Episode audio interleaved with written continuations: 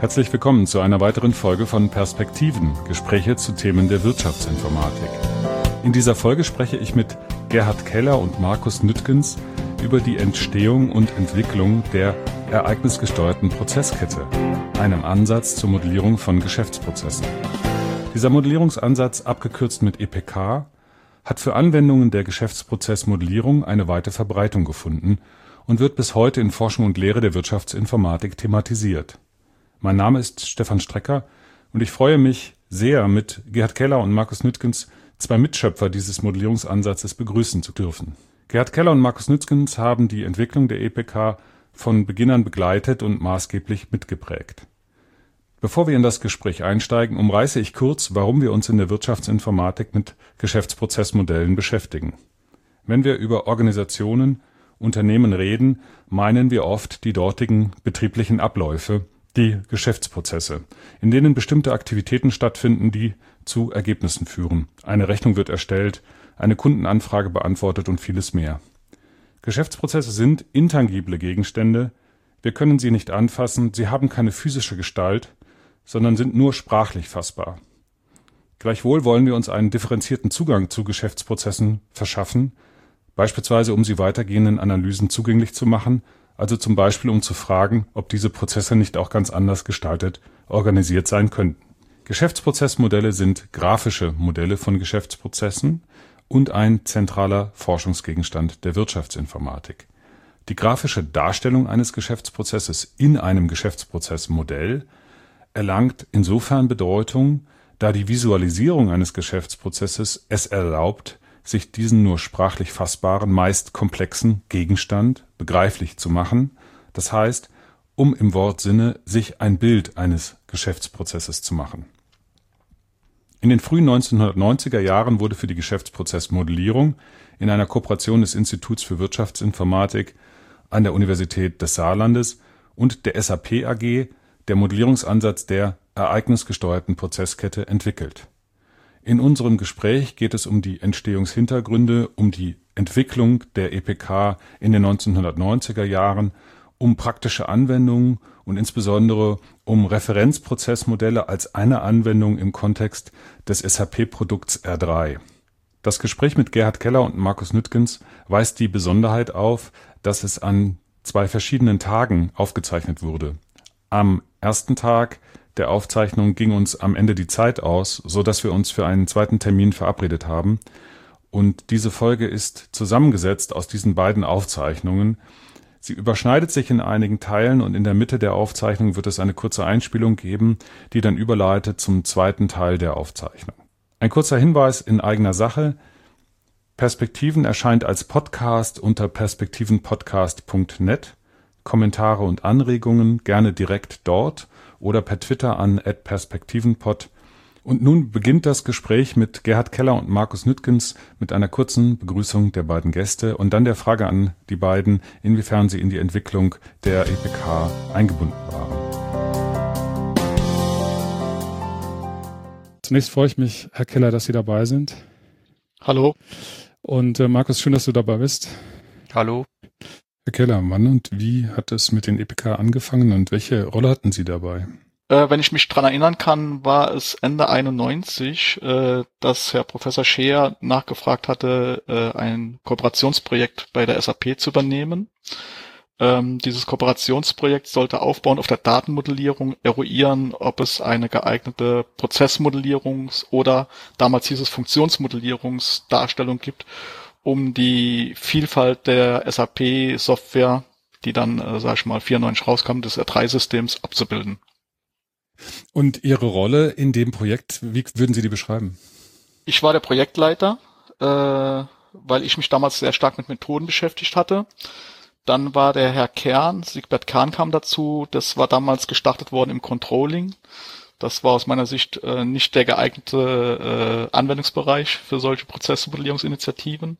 Der Siegbert Kern hat dann das Projekt verlassen und es kamen dann neuere Mitarbeiter vom Institut, als auch, glaube ich, ein und zwei Mitarbeiter von der IDS dazu, die praktisch in diesem Kooperationsprojekt äh, mitgearbeitet haben, insbesondere im Jahre 92, wo auch dann die ereignisgesteuerte Prozesskette geboren worden ist in diesem Projekt bei der SAP. Und jetzt äh, ist die interessante Geschichte, wie ähm, Markus du dazu gekommen bist zu dem Projekt. Ja, also man, man könnte jetzt sagen, wie die Jungfrau zum Kind. Ähm, ich war ein junger Mitarbeiter, saß im Nachbarzimmer vom Gerd Keller und äh, der Gerd hat sich ein bisschen immer um die jungen Mitarbeiter auch bemüht. Und äh, ja, da ist mal so ins Gespräch gekommen. Ich hatte ein Projekt, das hatte, das hieß ZIM-Schnittstellennormung. Das war das eine Projekt und ich hatte ein zweites Projekt, da ging es um, um E-Learning-Systeme, damals ja Maueröffnung und da haben wir gesagt, dann schicken wir nicht nur Personal rüber, sondern gleich die, die E-Lectures. Also schon sehr früh, 92, 91, 92. Ja, und eins der Projekte kippte weg, das E-Learning-Projekt. Ich hatte plötzlich kein Projekt mehr an der Stelle, weil wegen Golfkrieg 1 wurde das Geld eingespart. Helmut Kohl musste zwei Milliarden äh, damals D-Mark an die, an die US-Kasse überweisen. Dann wurden alle BMBF-Projekte gestoppt. Ich saß da ohne Projekt hatte aber so ein Lernwerkzeug in der Hand und gleichzeitig methodisch im ZIM-Schnittstellen-Normungsprojekt äh, das Problem, wie, wie normt man denn sowas, wie beschreibt man solche Schnittstellen?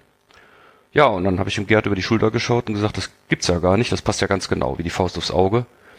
Ähm, also fügt sich wunderbar ein in das Ensemble Geschäfts, äh, also in das Ensemble generell Modellierung zwischen Datenmodellierung, Funktions-, Organisationsmodellierung, die Prozessmodellierung, ja, und ja, und dann ergab sich, dass ich relativ schnell gesagt habe, da müssen wir ein Tool bauen, sonst glaubt es, sonst, sonst nutzt das ja keiner so richtig. Außerdem werden die Modelle bei der SAP schnell viel zu groß.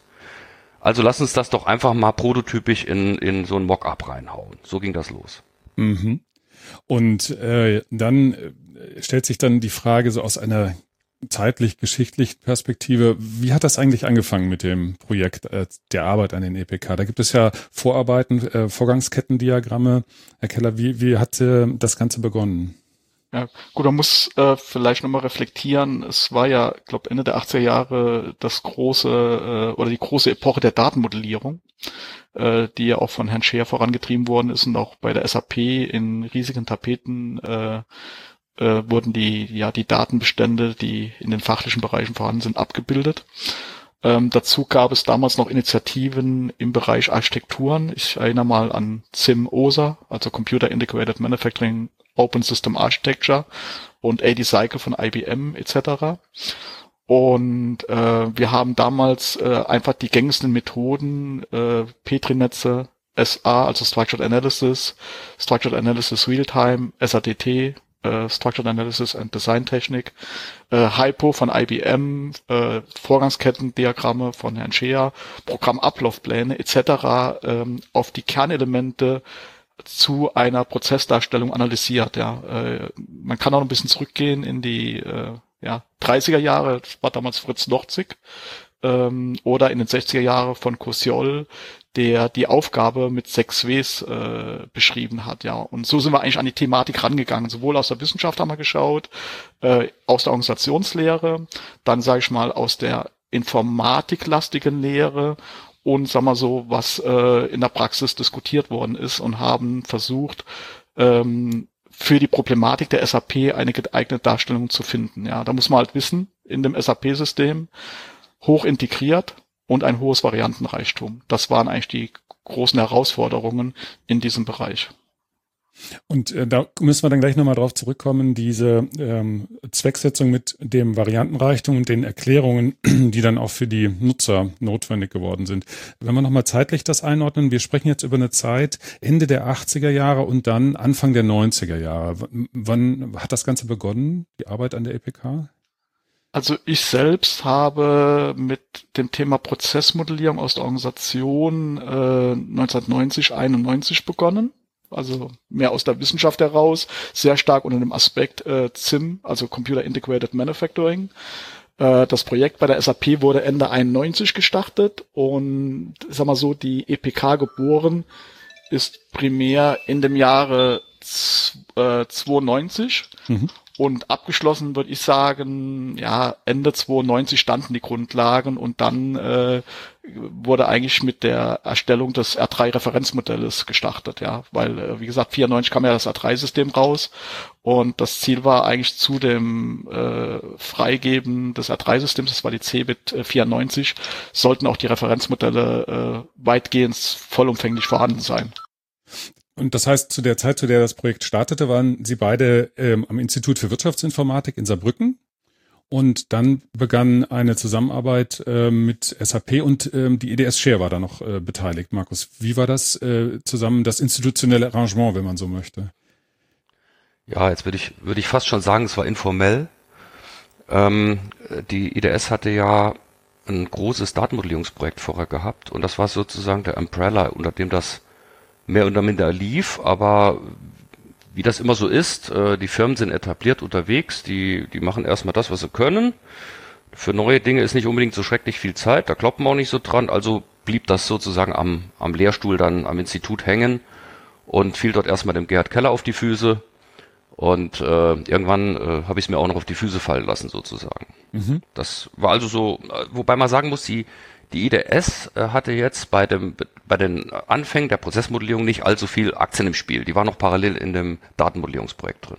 Wenn wir uns den Entstehungshintergrund ähm, mal näher ansehen, müssen wir uns, glaube ich, zurückbegeben in die späten 80er Jahre, nehme ich an. Ich habe mal nachgeschlagen in einem, ähm, in der zweiten Auflage des Buchs Wirtschaftsinformatik ähm, von äh, Shea, äh, da kommen die EPKs noch nicht drin vor. Das ist von 1988 und äh, in dem Zeitraum muss etwas passiert sein. Und da würde mich äh, interessieren, Herr Keller, ähm, was kann man zur Entstehungsgeschichte der EPK sagen? Ja, es war in der Tat so, dass Mitte der 80er Jahre das hohe Lied der Datenmodellierung in der Wissenschaft und in der Praxis vorangetrieben worden ist. Und so Ende der 80er Jahre, Anfang der 90er Jahre kam eine Diskussion auf äh, über Prozesse die insbesondere durch Hammer und Champion 93 äh, publiziert worden ist. Und ähm, so Anfang der 90er Jahre entstand dann so eine Sogwirkung, wie beschreibt man Prozesse? Und Sie haben schon richtig angesprochen, Herr Schee hat, glaube ich, 1988 noch in seinem Wirtschaftsinformatikbuch rein die Datenmodellierung beschrieben. Und ich glaube, 1994 sind dann Prozessbeschreibungen ausgeprägter Form äh, entstanden. Und dann gibt es einen Arbeitsbericht, den ich finden konnte, also der Arbeitsbericht äh, stammt äh, von Ihnen, äh, also der hat, trägt die Autoren Keller, Nüttgens und Scher und der stammt aus dem Jahr 92. Das ist so für mich eine der frühesten Quellen, die ich finden konnte zu den EPKs. Gibt's da noch was davor oder ist das so der Kulminationspunkt gewesen für die Entwicklung?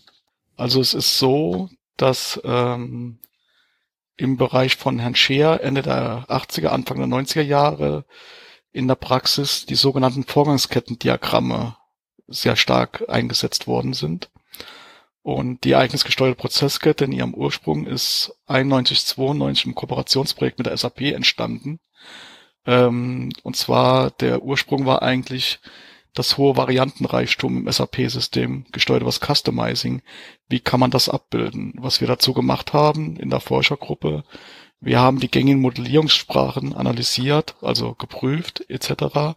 und haben praktisch aus den positiven Aspekten dieser verschiedenen Modellierungssprachen, ich nenne jetzt mal Structured Analysis, Structured Analysis Realtime, SADT, Petri-Netze, Hypo etc., versucht einen Mix zu bilden, der für Betriebswirte einen einfachen Einstieg ermöglicht.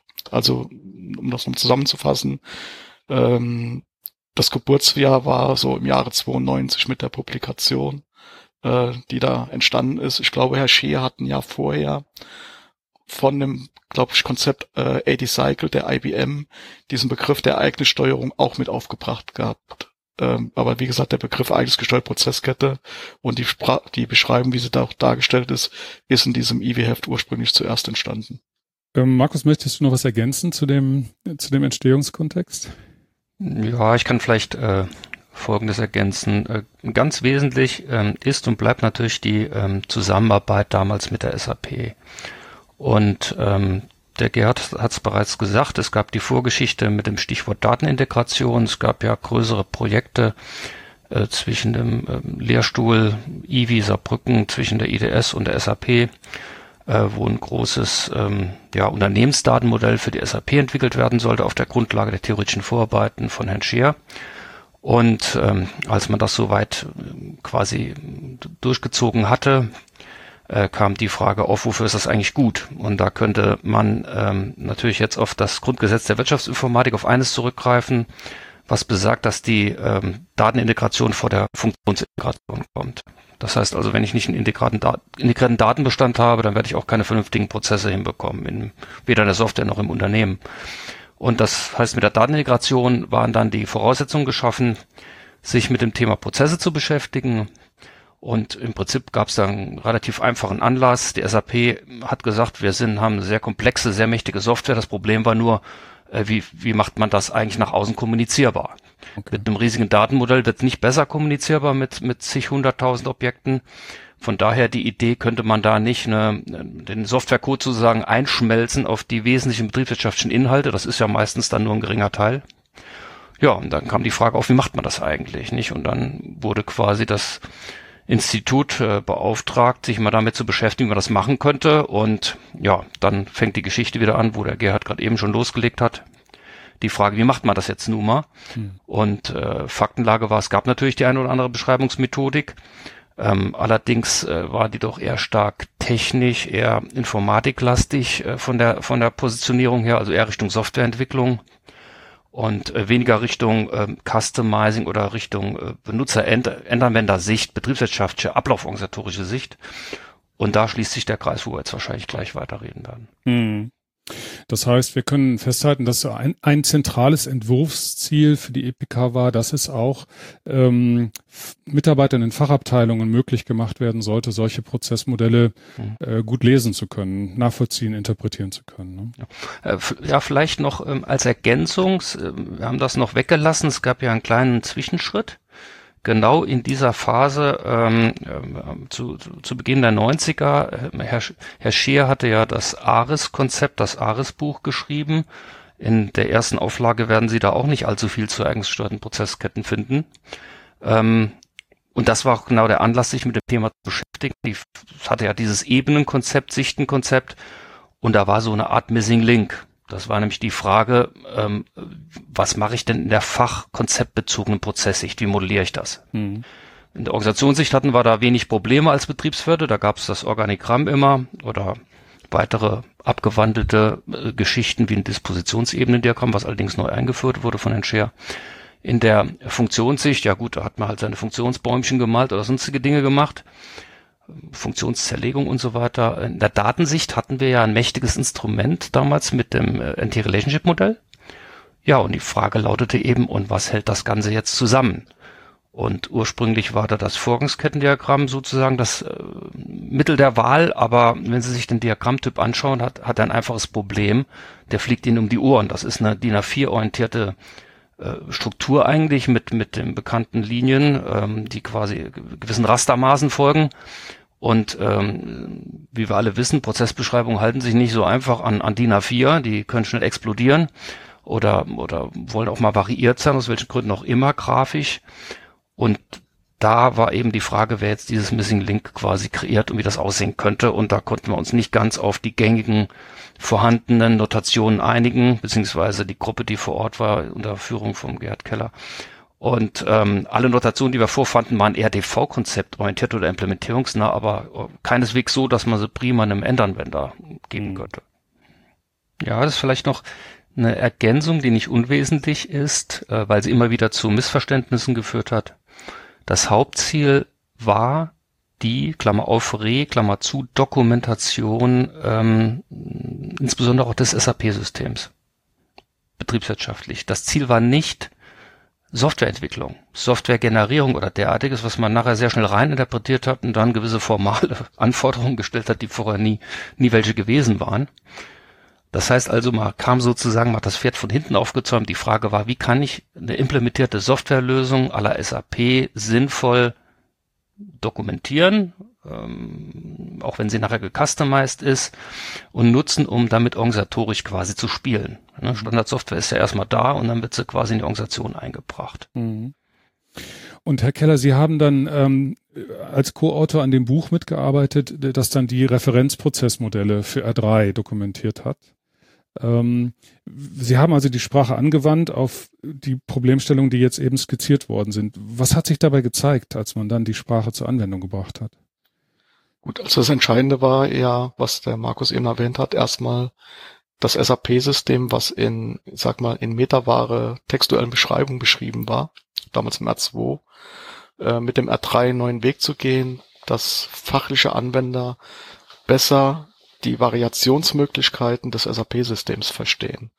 Und was wir insbesondere äh, fokussiert haben nach, mit der äh, Nachdokumentation mit der Dokumentation, dass innerhalb der Anforderungsanalyse, also sprich heute Requirements Engineering, äh, Personen, die interessiert sind, sich die Fachlichkeit vor, sage ich mal, die betriebswirtschaftliche Beschreibung vor Einsatz des Systems anschauen können. Und äh, man muss ja auch äh, nochmal äh, rekatibulieren, dass gerade in 1994, 95, 96 das R3-System ja praktisch von der Stange verkauft worden ist.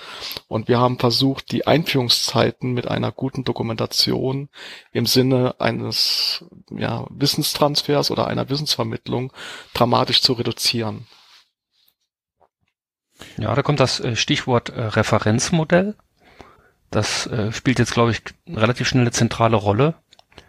Ähm, die Frage lautete ja im Prinzip, wie kann man ein Referenzmodell von dem System erstellen, was dann eben genau als Blueprint genutzt werden kann, um das Delta zwischen Ist-Situation im Unternehmen und der geplanten Null-Situation schneller zu überbrücken. Mhm. Also eine Halbfertigware das Referenzmodell. Und ich glaube, wir, wir sollten das nicht unterschätzen. Das war wahrscheinlich das SAP-Referenzmodell. Man weiß ja gar nicht, ob es das überhaupt noch gibt. Das können wir auch noch später diskutieren. Das war seinerzeit natürlich der absolute äh, Renner. Das war ein Großprojekt. Das war so eine Art, ähm, ja, ähm, das war der Geist aus der Flasche, ähm, äh, für die Modellierung. Ähm, ich glaube, es hat nie mehr ein größeres Modell gegeben danach, was mal in, so mit einer Methodik beschrieben wurde. Mhm. Wenn wir nochmal auf die, auf die Entstehung dieser Referenzprozessmodelle zurückkommen, da würde mich noch interessieren, inwiefern ist das jetzt so ähm, zu verstehen, oder inwiefern kamen dann Ideen aus der betriebswirtschaftlichen äh, Theorie und aus den aus der Universität zusammen mit einer Rekonstruktion dessen, was in SAP schon vorhanden war. Oder oder ist da meine Annahme falsch, dass zwei Dinge zusammenkamen? Wie, wie muss man diese Referenzprozessmodelle verstehen, die dann auch in diesem Buch dokumentiert sind? Gut, vielleicht also zwei zwei Seiten. Das eine ist, die SAP hatte mit dem R3-System Anfang der 90er Jahre einen großen betriebswirtschaftlichen Fundus zusammengetragen. Mhm. Ähm, wenn wir heute mit jüngeren Kollegen diskutieren, dann sagen die immer, ah, SAP ist so groß und die können so viel. Und wir gehen dann einen Schritt zurück und sagen, Moment mal, Anfang der 90er Jahre haben viele Kunden ja, der SAP oder potenzielle Kunden der SAP erklärt, wie die Betriebswirtschaft aussieht mhm. oder was sie für Anforderungen haben in, aus der Praxis. Die SAP hat es geschafft, die zu transformieren in ein Softwarecode, in ein integriertes System und hat es dann wieder an die Klientel zurückgetragen. Ja, so das ist die eine Richtung. Die zweite Richtung ist, man hat immer solche Modewellen in, äh, kommen wir jetzt gerade wieder mit Industrie 4.0 und Digitalisierung etc. auf einem anderen Niveau.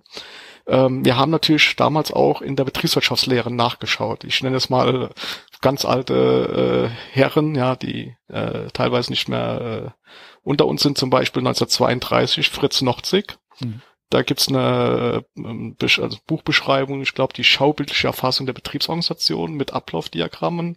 Oder es sei nochmal referenziert auf äh, Kosiol 1962, der damals mit diesen sechs Ws die Grundlagen der Aufbau- und Ablauforganisation neben den anderen renommierten Professoren der Betriebswirtschaft beschrieben hat.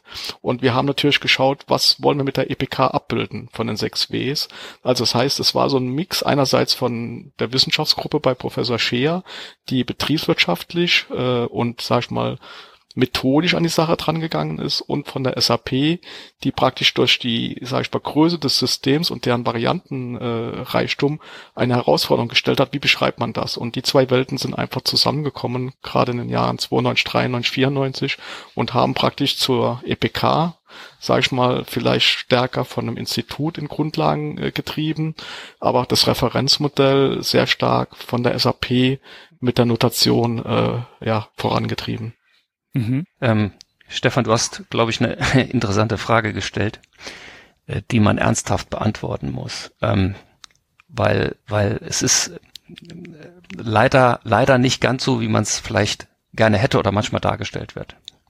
Ähm, die SAP ist natürlich die geballte Implementierung vom BWL und insbesondere auch äh, der deutschen BWL. Stichwort das Rechnungswesen. Mhm. Ja, Plankostenrechnung, Kilger und so weiter.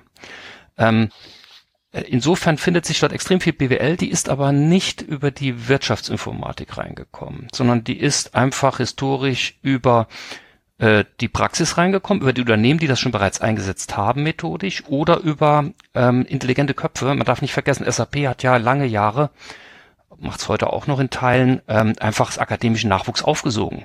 Das heißt also Absolventen, äh, äh, renommierte Persönlichkeiten, fachlich sehr gut promoviert, was auch immer, haben bei SAP angefangen und haben dann dort das Wissen eingebracht. Mhm. Äh, nicht zwingend nur in der ersten Reihe, sondern auch in der zweiten, dritten Reihe. Mhm. Und äh, die Wirtschaftsinformatik hat das eigentlich nicht gemacht. Die hat sich äh, eher so an dieser Schnittstelle zur Methodik, zur Informatik eingebracht, jetzt wie wir, ähm, wenn es um Notationen gab, aber gar nicht so sehr bei den Inhalten.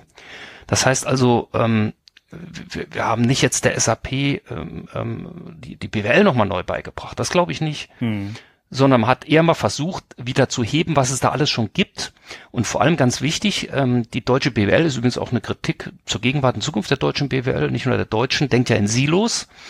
Ähm, und SAP drohte natürlich ähm, neben dem Integrationsansatz durchaus auch das Silo-Leben. Das heißt also nicht, man hat so diese Module und die sind ganz toll, aber was ist eigentlich dazwischen los? Mhm. Und das ist immer so, so, ein, so ein abwechselndes Spiel, nicht? Integration, hm, nicht optim, darf nicht 100% sein, aber auch nicht zu gering, ne? Pareto optimal. Und ähm, dieses Spielchen, da sind wir sozusagen das Schmiermittel Mittel zwischen den Zahnrädern gewesen in der Zeit vielleicht. Das heißt also einerseits die BWL und das Wissen der Menschen und der Praxis und andererseits die Informatik, die es implementieren soll. Aber wie kriegt man das, sage ich mal, jetzt gewuppt und vor allem wieder rückgespielt in die Praxis? Das ist, das ist eigentlich das Kunststück gewesen. Hm. Und ähm, dafür haben wir eigentlich nur, nur sozusagen äh, das Instrumentarium geliefert. Dass man auch noch mit den Inhalten sich beschäftigt hat, indem man sie dokumentiert hat, ist auch klar. Aber es war jetzt nicht so, dass man wahrscheinlich der SAP äh, Empfehlungen gegeben hat, wie sie ihre Software besser machen sollte. Aber da, da weißt du mehr, Gerhard. Also es kam in ganz seltenen Einzelfällen vor, aber dadurch, dass in 93, wie gesagt, kam ja das R3-System raus äh, und 94 dann auf der CeBIT platziert, äh, waren wir primär mit der Nachdokumentation der implementierten Lösung beschäftigt. Das sieht man eigentlich auch sehr schön, wenn man sich die ereignisgesteuerten Prozessketten der einzelnen Bereiche anschaut. Da gibt's äh, eine Transaktion, das ist die VA01, da ist, glaube ich, die Kette ja gefühlt zwei Meter lang. Und dann gibt's äh, Dinge, die sind sehr kurz, vielleicht so eine DIN A4-Seite. Also man sieht, dass die Transaktionen nicht so geschnitten sind, wie man sie vielleicht, wenn man stärker konzeptionell, also natürlich sind die SAP-Kollegen sehr konzeptionell dran gegangen. Nur man muss äh, sehen, äh, 1990 war eine andere Zeit als jetzt vielleicht 20 Jahre später, wo man die Dinge etwas anders gestalten würde, wenn man mehr modellgetrieben vorangehen würde. Wie gesagt, das System war mehr oder weniger fertig, war da mhm. und es gab ein, zwei Stellen, ich kann mich dran erinnern, im Finanzbuchhaltungsbereich, dass da, ich glaube, das war Herr Plath und Herr Wallmeier vor den Modellen standen und der eine zu dem anderen sagte, ich weiß, was du denkst und der andere sagt, stimmt, hätten wir uns vorher früher zusammengesetzt, dann hätten wir vielleicht paar Sachen stärker abgeglichen. Mhm. Mhm.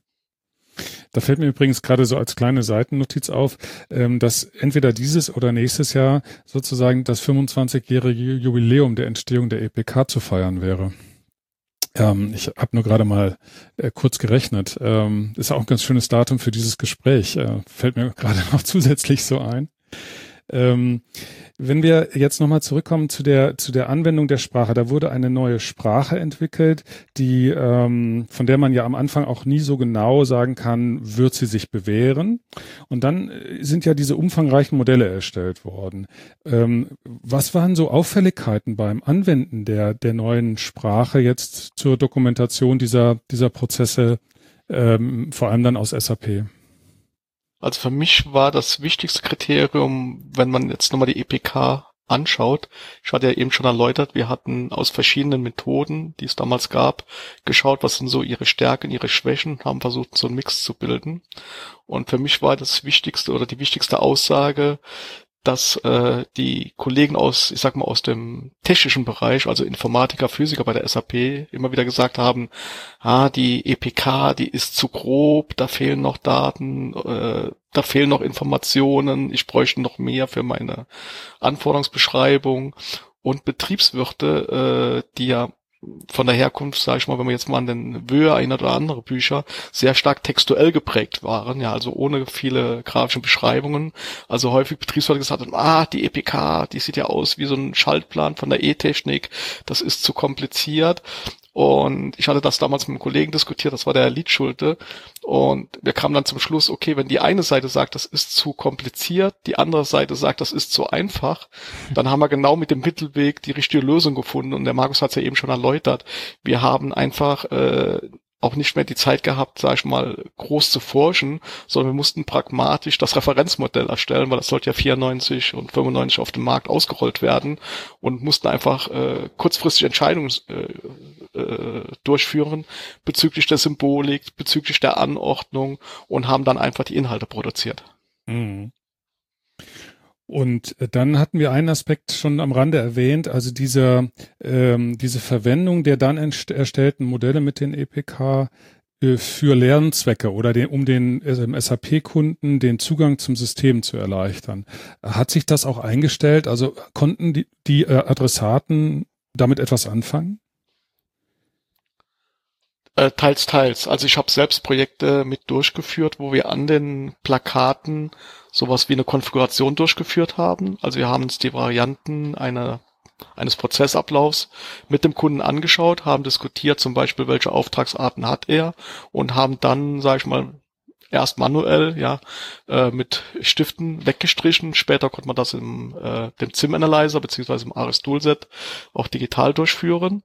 Ähm, es gab auch, sagen wir, Personen, für die das zu aufwendig war, ja. Aber nochmal, ähm, die SAP hat vorher nur funktionelle Beschreibungen gehabt und äh, mit den Prozessbeschreibungen, die 94 rauskamen, äh, war die SAP, ich sag mal, First Mover. Ja, und mhm. äh, unabhängig von den Beschreibungen, die dann der Professor Scheer, ich glaube 94 in seinem Buch gemacht hat, hat die SAP, ich glaube im Jahr 93, 94 äh, hausinterne Broschüren produziert äh, an der Anzahl in Deutsch und Englisch 50.000 Stück dass jeder wusste, dass es sowas gibt wie eine grafische Beschreibung.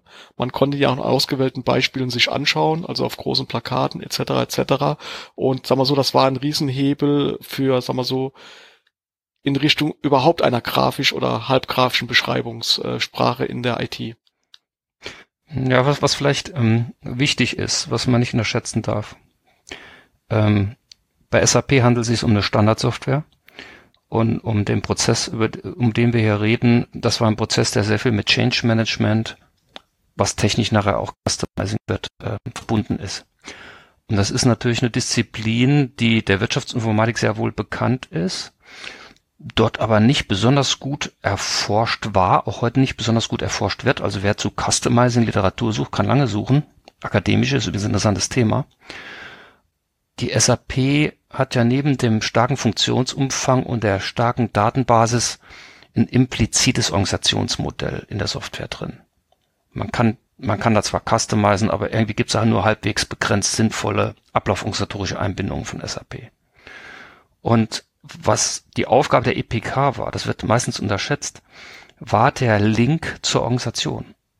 Ja, also so der alte Regelsatz, auch von Herrn Scheer, Wirtschaftsinformatik ist 80 Prozent Ablauforganisation. Ähm, wie kriege ich Ablauf- und Aufbauorganisation gemappt zu den Funktionen und zu den Daten? Mhm. Aber eben gleichberechtigt und nicht jetzt kommt SAP, friss oder stirb und passt dich an. Das war ja immer das Problem gewesen, ja. Und hier die Chance, mal Dritten zu geben, sich mal vorab zu outen und sich mal mit so What if, How to Achieve Analysen zu beschäftigen, aber eben nicht in Excel oder in Word, sondern mit einer Notation, die die äh, der Komplexität eher angemessen ist, wo man also visuell interaktiv ähm, agieren kann. Mhm. Also Referenz, also Gebrauchstauglichkeit, anforderungsgerechte Methodik, kombiniert mit einem interessanten Anwendungsfall der Pilotierung SAP plus Toolunterstützung. Wenn eines von den drei Sachen fehlt, scheitert es. Das ist ein sehr interessanter Punkt vom Markus, der auch noch heute gilt. Wir haben immer wieder die Diskussion, also erstmal unterschreibe ich das so, wie der Markus das gesagt hat. Wir haben aber gerade in Deutschland, ähm, wie soll ich sagen, eine gewisse Ambivalenz in folgender Art und Weise. Wenn wir rausgehen zu Kundengesprächen, kommt immer relativ früh die Frage nach dem Tool. Ähm, meine Erfahrung ist, vielleicht müsste die SAP auch nochmal die alten Referenzmodelle in einer neuartigen Form wieder aufleben lassen, dass die großen Probleme heute darin liegen, dass die Personen, die damals diese SAP-Systeme eingeführt haben, in Unternehmen nicht mehr da sind und die Personen, die heute damit arbeiten sollen, eigentlich nur ein rudimentäres Wissen über die Integrationsmöglichkeiten haben. Also ich sage nochmal, vielleicht bisschen überspitzt formuliert, das fachliche Wissen, welche Möglichkeiten machbar sind mit diesem System, ist irgendwie verloren gegangen. Ja, und wir versuchen insbesondere diese fachliche Diskussion in den Vordergrund zu stellen, bevor man ein Tool für die Modellierung einsetzt. Ich sage das auch aus dem zweiten Grund, äh, gerade aus den letzten Wochen. Meine persönliche Meinung ist, wenn ich zu früh in einem kreativen Prozess ein Tool einsetze, egal welches das jetzt äh, der, der führenden auf dem Markt ist, produziere ich mir in der frühen Phase viele Change Requests. Wir fahren deswegen den Ansatz, erstmal die Dinge inhaltlich zu klären, bevor ein Tool eingesetzt wird. Wie gesagt, ist eine sehr spannende Diskussion. Ohne Tool geht es nicht. Ähm, ich glaube auch nach 20 Jahren, dass gerade wir im deutschsprachigen Raum immer noch zu stark toollastig sind und die Inhalte, auf die es ja im Endeffekt ankommt, Markus hat es ja eben gesagt, Ablauforganisation, Organisation, Change Management, ähm, werden zu früh delegiert. Also sprich, einfach gesagt, man nimmt ein Tool aus der zentralen äh, Architektur oder aus dem Prozessmanagement, informiert die Fachbereich darüber und sagt, hier habt ihr ein Handbuch und fangt mal an zu modellieren. Und ich glaube, genau das funktioniert nicht. Man muss die Leute führen. Wie konstruiert man die Prozesse? Äh, wie sollen die Prozesse äh, dargestellt werden? Wo ist das Anfang? Wo ist das Ende? Was ist das Ziel der Prozesse? Und, und, und. Und dieser Aspekt, ich nenne ihn jetzt mal Change Management, der aus meiner Sicht mindestens ein Drittel ausmacht mittlerweile in Projekten, ist irgendwie noch nicht so richtig gegriffen. So, an dieser Stelle war dann das Gespräch ähm, zu Ende das erste Gespräch mit Gerd Keller und Markus Nüttgens. Wir haben uns dann verabredet für einen zweiten Termin. Und dazu folgt jetzt das Gespräch, was wir dann geführt haben. Es gibt eine ganze Reihe Überschneidungen inhaltlicher Art. Das wird gleich zu hören sein.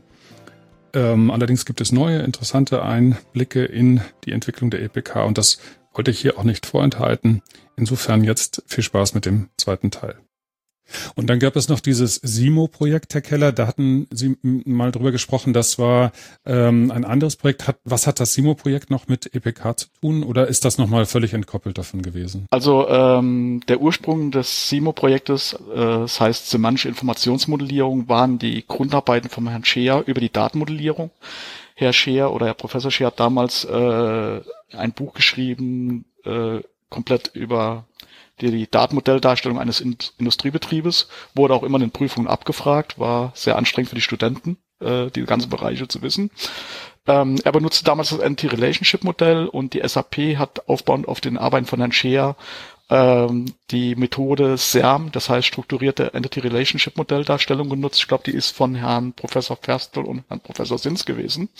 Ähm, das ist so eine Links-Rechts-Darstellung und hat eigentlich alle Applikationen, ich glaube, es waren so 3000 Entitäten zum R3-System äh, für die einzelnen Aufgabenbereiche als Datenmodell äh, abgebildet. Also wie gesagt, SIMO war der Fokus Datenmodellierung. Die Prozessmodellierung wurde äh, in der Kooperation im Jahre 92 gemeinsam mit dem Institut äh, und der IDS äh, und der SAP entwickelt. Und dann ähm, gab es verschiedene Ziele, die man sich gesetzt hatte bei der Entwicklung der EPK. Wir hatten eben schon so den einen Punkt, ähm, es sollte die Dokumentation des R3-Systems unterstützt werden.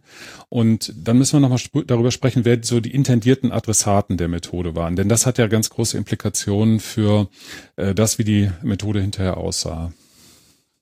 Auch hier nochmal die Initialzündung, glaube ich, kam sehr stark von Professor Scher, der gesagt hatte, man muss zu diesen textuellen Beschreibungen oder seine Vision war zu den textuellen Beschreibungen äh, visuelle oder grafische Beschreibungsmöglichkeiten mit anzubieten. Ja, das war glaube ich so die die Vision äh, so ein bisschen vielleicht aus dem Engineering-Bereich, äh, dass es doch viele Personen gibt, die mit grafischen Darstellungen vielleicht einfacher äh, sich äh, ja zurechtfinden als mit reinen, langen äh, textuellen Beschreibungen, wie man sie klassischerweise aus der BWL kennt. Ich erinnere nur an das Buch von Herrn Wöhr, ja, äh, ich glaube 1200 Seiten, ähm, ich sag mal 95 Prozent sind Texte und der Rest sind Bilder. Und wenn man jetzt in den Engineering-Bereich geht, ist genau umgekehrt. Äh, alle Doktorarbeiten von Ingenieuren bestehen aus 10 bis 20 Prozent Text und aus 80 Prozent Bildern.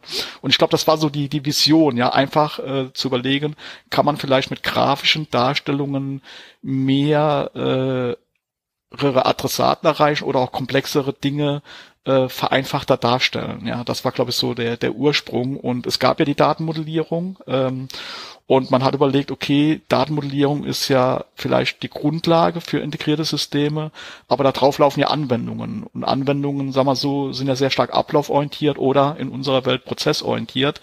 Ähm, jetzt kann man sich vorstellen, äh, man erklärt die Anwendung auf den Maskenebenen, ja. Hm. Ähm, also ja, ich sag mal Anführungszeichen oben, äh, dressierten Affen, oder man versucht die Inhalte auf einer sachlogischen Ebene zu, zu erläutern. Ja, und das war eigentlich so die Intention und die Geburtsstunde der ereignisgesteuerten Prozesskette. Und der, der Adressat war dann nicht nur derjenige, der sich gut mit Informatik auskennt, der sich gut mit Informationssystemen auskennt, sondern auch der Fachanwender in der Fachabteilung? Das ist eine sehr spannende Frage. Wir haben das bisschen verprobt und äh, sag mal so, wir haben ja bei der SAP damals sehr viele Physiker gehabt und auch Informatiker. Und die Äußerung von denen war immer, ah, die EPK ist zu ungenau, ja, äh, ist nicht exakt genug. Und äh, von den Betriebswirten äh, bei der SAP, die haben dann immer gesagt, ah, das ist ja mehr so analytisch äh, strukturiert, sieht ja schon fast aus wie so ein Elektrotechnikplan, ja. Und dann hatten wir, äh, also mit Kollegen das intern diskutiert, haben gesagt, ah ja, wenn die einen sagen, das ist nicht genau genug und die anderen sagen, das ist schon zu kompliziert, dann haben wir es wahrscheinlich genau in der Mitte äh, fast 100 Prozent richtig gemacht. Ja. Und diese äh, Entscheidung, das auf äh, auch die Fachanwender äh, auszurichten, hat sich ja dann auch niedergeschlagen in der Entwicklung der Referenzprozessmodelle, die äh, in dem Buch von äh, Ihnen und Herrn äh, Curran, nehme ich mal an, spricht er sich aus, ähm, dokumentiert sind. Also es gibt dann Anwendungen, die gemacht wurden mit der Sprache. Genau. Es, das Ziel war damals, ähm, man muss sich vorstellen, ich glaube, das heutige System der SAP hat, ähm, ich glaube, 60.000 Transaktionen mit allen äh, Branchen und, glaube ich, 100.000 Geschäftsregeln. Man muss sich einfach vorstellen, vielleicht war es damals vielleicht äh, ich sag mal 3000 Transaktionen und 20.000 Geschäftsregeln. Man muss sich vorstellen, das ist sehr schwierig zu verstehen, diese gesamte Komplexität mit ihrem Variantenreichtum, welche von vielen Unternehmen in die SAP-Welt reingetragen worden ist. Ähm, ähm, rüberzubringen. So. Und die Idee war eigentlich, ein Teil der Ablauforganisation oder der groben Ablauforganisation, wie man sie aus dem Business kennen, in Form der ereignisgesteuerten Prozessketten für, sage ich mal, geneigte Leser aus dem Fachbereich, aus dem IT-Bereich, aus den unterschiedlichen Anwendungsmodulen vereinfacht darzustellen. Ja. Mhm. Der Dr. Zenke hatte damals äh, in einer internen Diskussion gesagt, wir müssen den sage ich mal, zukünftigen Kunden einen sogenannten Trojaner oder ein trojanisches Pferd mitgeben im Sinne der integrierten Ablauforganisation, ja, die ja implizit in den Modulen des SAP-Systems versteckt ist, weil was hat die SAP gemacht? Die SAP hat versucht, ja, oder hat äh, umgesetzt, ähm, betriebswirtschaftliche Anforderungen, die viele Unternehmen ihnen erläutert haben, also äh, heute würde man sagen Requirements, ja, mhm. äh, in ein System gegossen und, sag ich mal, vielen wieder zur Verfügung gestellt. Ähm, Markus, du hattest mir eine ganz interessante Geschichte erzählt über das äh, Modellieren der APKs von oben nach unten. Also äh, intuitiv würden wir in unserem Kulturraum ja von links nach rechts schreiben.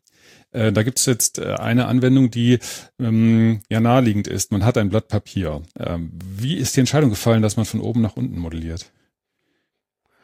Ja, also heute schauen wir ja eigentlich äh, zentral eher auf Bildschirme, wo das, wo das Format links-rechts ist, von, der, von, von Höhe und Breite. Ähm, wir reden aber jetzt äh, von einem Zeitraum, wo die Computerisierung noch gar nicht so weit fortgeschritten war. Also als ich an den Lehrstuhl kam, das war ja auch so Ende 80er Jahre, hatte noch nicht jeder Mitarbeiter einen Rechner oder einen Bildschirm. Und ich weiß noch, unsere ersten Notebooks, die wir in dem Projekt hier bekamen, die haben, ich glaube, 14.000 D-Mark gekostet, waren extrem schwer, hatten extrem schlechte Bildschirme. Und im Prinzip äh, wurde immer alles ausgedruckt am Ende des Tages, ja, auf DIN A4 oder halt bis DIN A0 runter so ungefähr. Und ähm, ja, dann ist natürlich ähm, nach unten mehr Platz wie, wie, wie zur Seite nach rechts. Und ähm, dann ist es naheliegend, dass man den Platz äh, effizient nutzt und äh, dass es dann von oben nach unten geht und nicht von links nach rechts, weil, weil irgendwann ist rechts, äh, sag ich mal, vom Scrollen her Ende. Ja. Und ähm, ja, so, so ganz pragmatisch, aber ganz nebenbei, wir lesen natürlich nicht nur von links nach rechts, wir lesen auch von oben nach unten, weil irgendwann geht's ja in die nächste Zeile. Ja. Ich könnte jetzt, könnte jetzt lästern und sagen, wir, wir schreiben ja erstmal links und rechts, ne? Also wir schreiben erstmal die Funktion und dann kommen die Daten und die Organisationseinheiten, die stehen links und rechts und dann geht's einen Schritt weiter runter. Und diese Anwendung in den Referenzprozessmodellen, Herr Keller, hat wahrscheinlich zu sehr, sehr großen und umfangreichen Prozessmodellen geführt, die man dann irgendwie sich an die, als Tapete an die Wand gehängt hat. Wie wurden denn diese Modelle genutzt? Haben Sie da Erfahrungen oder Geschichten, die Sie erzählen? Ja. Vielleicht noch eine, eine kleine Anekdote zu dem äh, Kommentar von Markus. Ähm, die sogenannte SERM-Methode, also die Datenmodellierungsmethode der SAP, die ging ja von links nach rechts oder mhm. die geht heute noch von links nach rechts. Und äh, als wir die EPK angefangen hatten, äh, wie gesagt, Zielgruppe waren ja auch äh, einfache Anwender, da war es für manch einen schwierig, äh, schon zu, zu unterscheiden, was ist ein Datenmodell, was ein Prozessmodell. Man muss sich vorstellen, wie gesagt, das sind viele Leute, die haben das zum ersten Mal teilweise gehört, ja, außerhalb der SAP. Und deswegen haben wir ganz pragmatisch gesagt, okay, wenn die Datenmodelle von links nach rechts gehen, müssen wir die EPK von oben nach unten machen. Das war so ein bisschen der, naive praktische Ansatz innerhalb der SAP, damit die Leute das noch stärker unterscheiden können. Das eine geht von links nach rechts, das andere von oben nach unten. Ja. Gerhard, das führte übrigens auch dazu, dass die Funktion abgerundet wurde, die erstmal genau, genau, gen genau, richtig, damit man die von den Entitäten unterscheiden kann. So, ähm, wir haben, ich war selbst im Projekt bei Nestle, äh, sag mal so, wie der Markus eben schon gesagt hat, damals gab es noch kein Werkzeug in dieser Form. Ja, es gab damals Pionierarbeiten, äh, der Vorgänger vom Ares Toolset, da gibt's mehrere, kann vielleicht der Markus mehr zu sagen, aber einer davon war der sogenannte Sim Analyzer. Da ging es um ja äh, die, die Ermittlung der Anforderungen, der fahrischen Anforderungen für einen Industriebetrieb, computergesteuert. Also das war alles noch in, der, in den Pionierarbeiten ähm, oder im Pionierstadium. Ähm, und auch, wie gesagt, unsere äh, Prozessmodellierung, die haben wir zwar intern in einem Werkzeug Nectronic abgelegt, aber das waren halt nur äh, äh, verwendbar, wenn sie ein SAP-System hatten, ja, also nicht äh, auf dem PC, sondern auf dem großen Rechner. Und wir haben die Dinger dann ausgedruckt und sind dann mit den Kunden, äh, mit den ausgedruckten Tapeten, die einzelnen Prozessschritte und Ereignisse und Verzweigungen durchgegangen und haben geschaut, welche von diesen Requirements benötigen sie, welche nicht. Also wie gesagt, äh, Hand am Arm würde ich heute sagen, ja, haben wir die Dinge äh, äh, ja, versucht zu analysieren. Was damals viel wichtiger war, als, sage ich mal, das konkrete Requirements Engineering, war erstmal die Leute auf die Idee äh, aufmerksam zu machen, ja, wie man äh, SAP lesen kann, wie man SAP fachlich verstehen kann, ohne vielleicht SAP bedienen zu, zu können, ja. Äh, also das war eigentlich so äh, ja, diese, die, wie soll ich sagen, äh, diese, dieser Aspekt des Knowledge Engineerings oder des, der, der Wissensvermittlung, ähm, den wir dann ja auch 94 in der SAP R3 Analyzer Broschüre, äh, ich glaube 40.000 Exemplare wurden Deutsch und Englisch gedruckt. Das ist so eine 30 Seite Broschüre mit so riesigen Plakaten, um einfach die, die, die Möglichkeit äh, darzustellen, dass SAP Prozesse beherrscht und dass SAP, sage ich mal, auch prozessorientiert äh, Dinge abbilden kann und, und, und das war eigentlich mehr äh, ähm, oder wichtiger als diese konkreten Analyse in den Anfang der 90er Jahre. Nachher ist das natürlich äh, äh, insbesondere in die in die Einführungsprojekte eingeflossen, ja, damals äh, unter Stichwort Business Blueprint oder später in diesem Accelerated SAP, also kurz ASAP genannt, sind diese Dinge eingeflossen. Das heißt, wir müssen uns äh, vorstellen, dass es damals, ähm, wir reden über eine Zeit, in der Prozessmodellierung ähm, äh, ganz am Anfang stand und es noch nicht so verbreitet war. Und äh, wir reden jetzt erstmal über eine Phase, in der äh, den zukünftigen Anwendern äh, näher gebracht werden musste, was man alles äh, mit solchen Prozessmodellen machen kann. Und ähm, wenn wir es uns ganz praktisch vorstellen, äh, sie standen wirklich also gemeinsam vor großen DIN A0 Ausdrucken von Prozessmodellen und haben an diesen äh, Ausdrucken dann äh, diskutiert. Ja, das haben wir so gemacht. Genau. Und wir hatten einen guten Plotter der, der war sozusagen wichtig, um die, um in einer hohen Qualität die Modelle dann ausdrucken zu können. Also wir haben teilweise, wenn Sie, damals gab es ja noch, äh, noch nicht so viele Drucker, ja, wie heute, äh, und wenn Sie auf DIN A4 die großen, ich sag mal, die, die, die Auftragsbearbeiten der SAP ausdrucken äh, wollten oder gemacht haben, dann haben Sie erstmal eine halbe Stunde mit Klebearbeiten zu tun gehabt und Schneiderarbeiten, ja, und deswegen war der Plotter eines der wichtigsten Instrumente, um schnell und effizient die Dinge äh, für Präsentation oder Diskussion zur Verfügung zu haben. Ich habe selbst noch äh, in meinem Archiv, äh, in meinem Büro, ich glaube so 100 A0-Charts, ja, sowohl von den Datenmodellen als auch von den äh, Prozessmodellen. Das sind so Unikate. Ja, und die, ähm, die die Werkzeuge, die Modellierungswerkzeuge sind dann erst entstanden, dann ab äh, Mitte der 90er Jahre demnach. Äh, Markus, du hast diese Entwicklung ja ziemlich eng verfolgt, auch mit äh, der Entwicklung des ARIS Toolset. Wie ist das dann weitergegangen mit Modellierungswerkzeugen, wo man dann Softwarewerkzeuge hatte, mit denen man dann EPK-Modelle erstellen konnte? Ja, ähm, zunächst ähm, ganz wichtig, äh, die, die, die Qualität der Monitore, der Bildschirme war ja damals noch nicht so besonders toll. Und wenn wir natürlich von grafischen Notationen reden, dann brauchen wir irgendwie eine vernünftige Auflösung.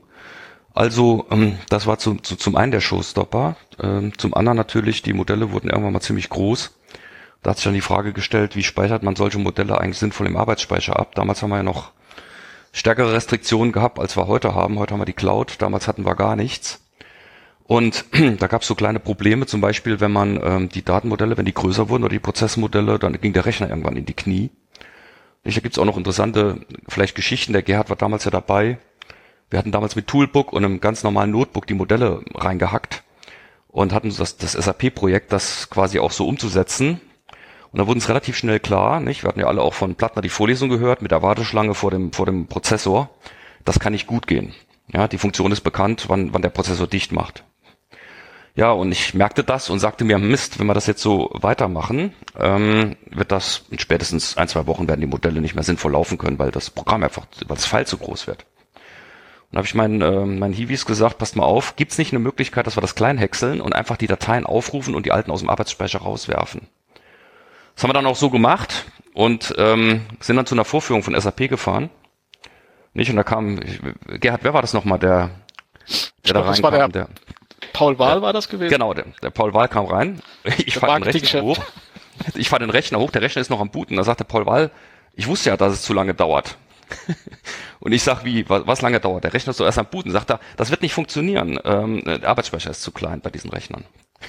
da hatten die parallel dasselbe versucht. Ne? Die SAP hatte immer Folgendes gemacht. Die ließ die Leute kommen, hat sich die Idee geben lassen, hat gesagt, ihr könnt mal machen, hat dann selbst eine Arbeitsgruppe aufgesetzt. Die sind also gnadenlos gescheitert an dem Arbeitsplatzthema, an dem Arbeitsspeicherthema und ich habe dann rechtzeitig gemerkt, das geht so nicht. Hab das dann anders gemacht, das war einfach jedes File neu aufgerufen, haben es alte aus dem Arbeitsspeicher geworfen haben, also klein gehäckselt. Da hat man nachher 500 oder 1000 Files da, aber es lief irgendwie. Nicht, da sagt der Wahl nur, Paul Wahl, oh, da haben wir es wohl falsch implementiert. Und da dachte ich mir, ist klasse, die kleine, die große SAP sagt, sie haben es falsch implementiert, der kleine Lehrstuhl mit den Hiwis macht's richtig. Also da gab es viele Showstopper, Arbeitsspeicher, Oberflächen und man musste sehr, sehr clever vorgehen, um quasi solche Programme mal zum Laufen zu bringen damals überhaupt. Das war vielleicht auch der Grund, warum es nicht so viele gab. Mhm. Und dann, ähm, wann entstand denn dann dieses erste Modellierungswerkzeug, mit, denen, mit dem man dann auch wirklich modellieren konnte?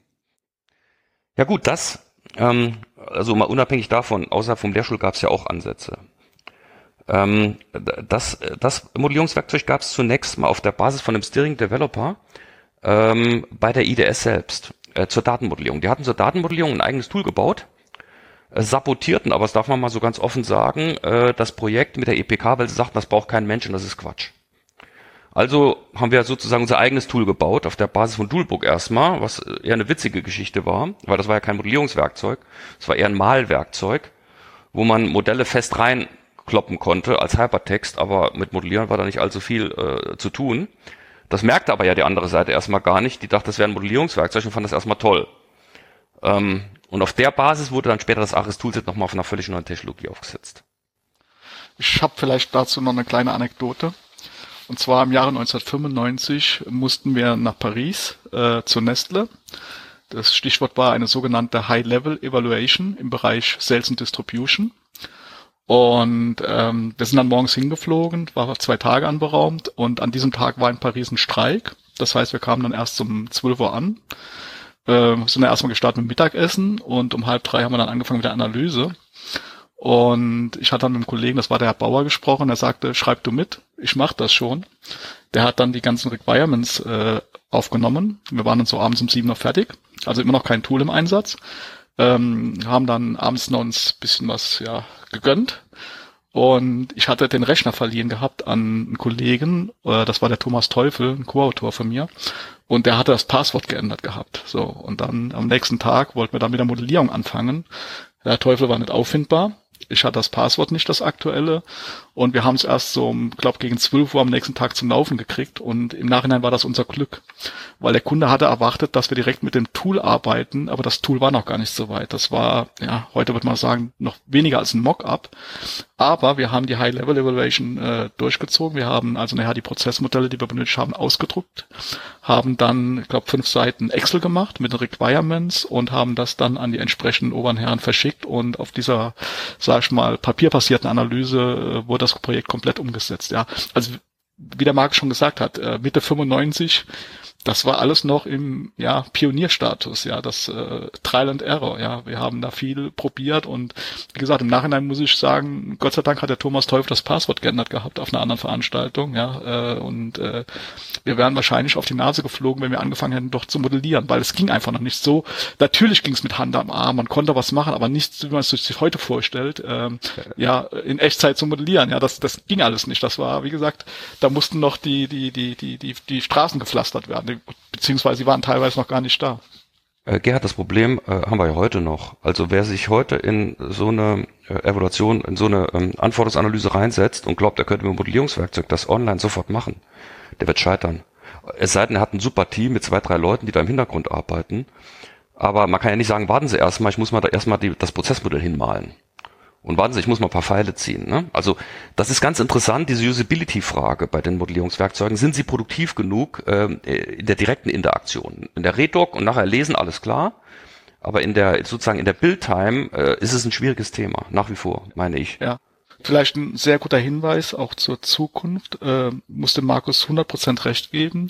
Wir selbst gehen in Projekten hin und sagen, bevor wir nicht einen gewissen Reifegrad erreicht haben mhm. von diesen Inhalten, macht es keinen Sinn, ein Werkzeug anzuwenden. Also unsere Werkzeuge sind immer noch äh, in der frühen Phase Richtung Engineering, ja, äh, Konstruktionspläne manuell zu entwerfen, weil einfach das am flexibelsten und am kreativsten ist. Natürlich gibt's viele Instrumente, viele Möglichkeiten. Ähm, ich muss eins vielleicht äh, vorneweg äh, schieben gerade also in unserem Projekt im deutschsprachigen Raum, das zu früh äh, auf ein Tool gesetzt wird, ja, ohne ausreichend Zeit sich genommen zu haben äh, über die konkreten Inhalte. Natürlich braucht man Werkzeug äh, bei größeren Modellen für eine saubere Daten- und Präsentationsablage, aber viele Unternehmen äh, kaufen sich unheimlich viele Change Requests ein, weil sie zu früh ein Werkzeug äh, einsetzen oder nicht einen äh, entsprechenden Reifegrad äh, erreicht haben. Und da zu dem Reifegrad vielleicht eins ist am einfachsten, man hat qualifizierte Menschen, das Gehirn ist am schnellsten und versucht äh, mit diesen Menschen erstmal einen kleinsten gemeinsamen Nenner zu erreichen und geht dann erst an die Werkzeugdiskussion ran. Aber also sagen wir, ist halt hm, so. Sagen wir, sagen wir so, das Problem, wenn man in der Praxis modelliert, ist ja folgendes. Es ist ja nicht so, dass man da sitzt, hat ein Werkzeug, auf der anderen Seite sitzt jemand, der weiß genau, worum es geht und der sagt es einem so, dass man es so modelliert. Sondern der sagt einem irgendwas, dann fragt man nach, dann sagt er was anderes. Dann sagt man mal langsam, da war doch gerade ein Widerspruch. Dann spricht man ihn auf den Widerspruch an, dann sagt er einem was Drittes. So, was mache ich jetzt mit den drei Aussagen? Natürlich muss ich irgendwann das mal äh, modellieren und sagen, geht das in die Richtung oder wo stimmt's jetzt, wo stimmt's jetzt nicht? Das geht also in so einen Iterationsprozess rein. Ähm, es ist nicht so, dass da gleich richtig in Anführungszeichen gecodet wird, ja, sondern das ist, das ist ein Prototyping. Dummerweise weiß ja auch nicht einer alles. Ich habe dann mit mehreren Leuten zu tun, wenn ich über Geschäftsprozesse rede, mit mehreren Organisationseinheiten im Zweifelsfall. Und jeder hat eine andere, anderes Wording, eine andere ähm, Nomenklatur, wie er damit umgeht und ähm, eine andere Wahrnehmung, wie es wohl sei. Ja, da gibt's ganz viele Wahrheiten. Mhm. Und da wirklich die Essenz rauszuziehen, das ist irre. Also erstens mal äh, muss ich da Psychologe sein? Ich muss erstmal so die Befindlichkeiten verstehen. Ich muss den Menschen verstehen. Was, ich muss ihn einschätzen können. Ist das jemand, der weiß, wovon er redet? Oder redet er jetzt mal und weiß es gar nicht so genau? Und ich muss die richtigen Leute erstmal an den Tisch bekommen. Und das, das kostet Zeit. Und das hat erstmal mit Methodik und Modellierung gar nichts zu tun. Das ist eine Organisationsfrage. Also ist keine Frage, wie die Methodik aussieht, ob ich da jetzt äh, EPKs nehme oder, oder, oder ob ich äh, Petri-Netze nehme. Völlig wurscht. Das Problem ist, dass der, der vor mir sitzt, überhaupt nicht weiß, worum es geht, im Zweifelsfall, zwar rein fachlich. Ja, nochmal vielleicht den, die, die Aussage von Marx zu bestätigen.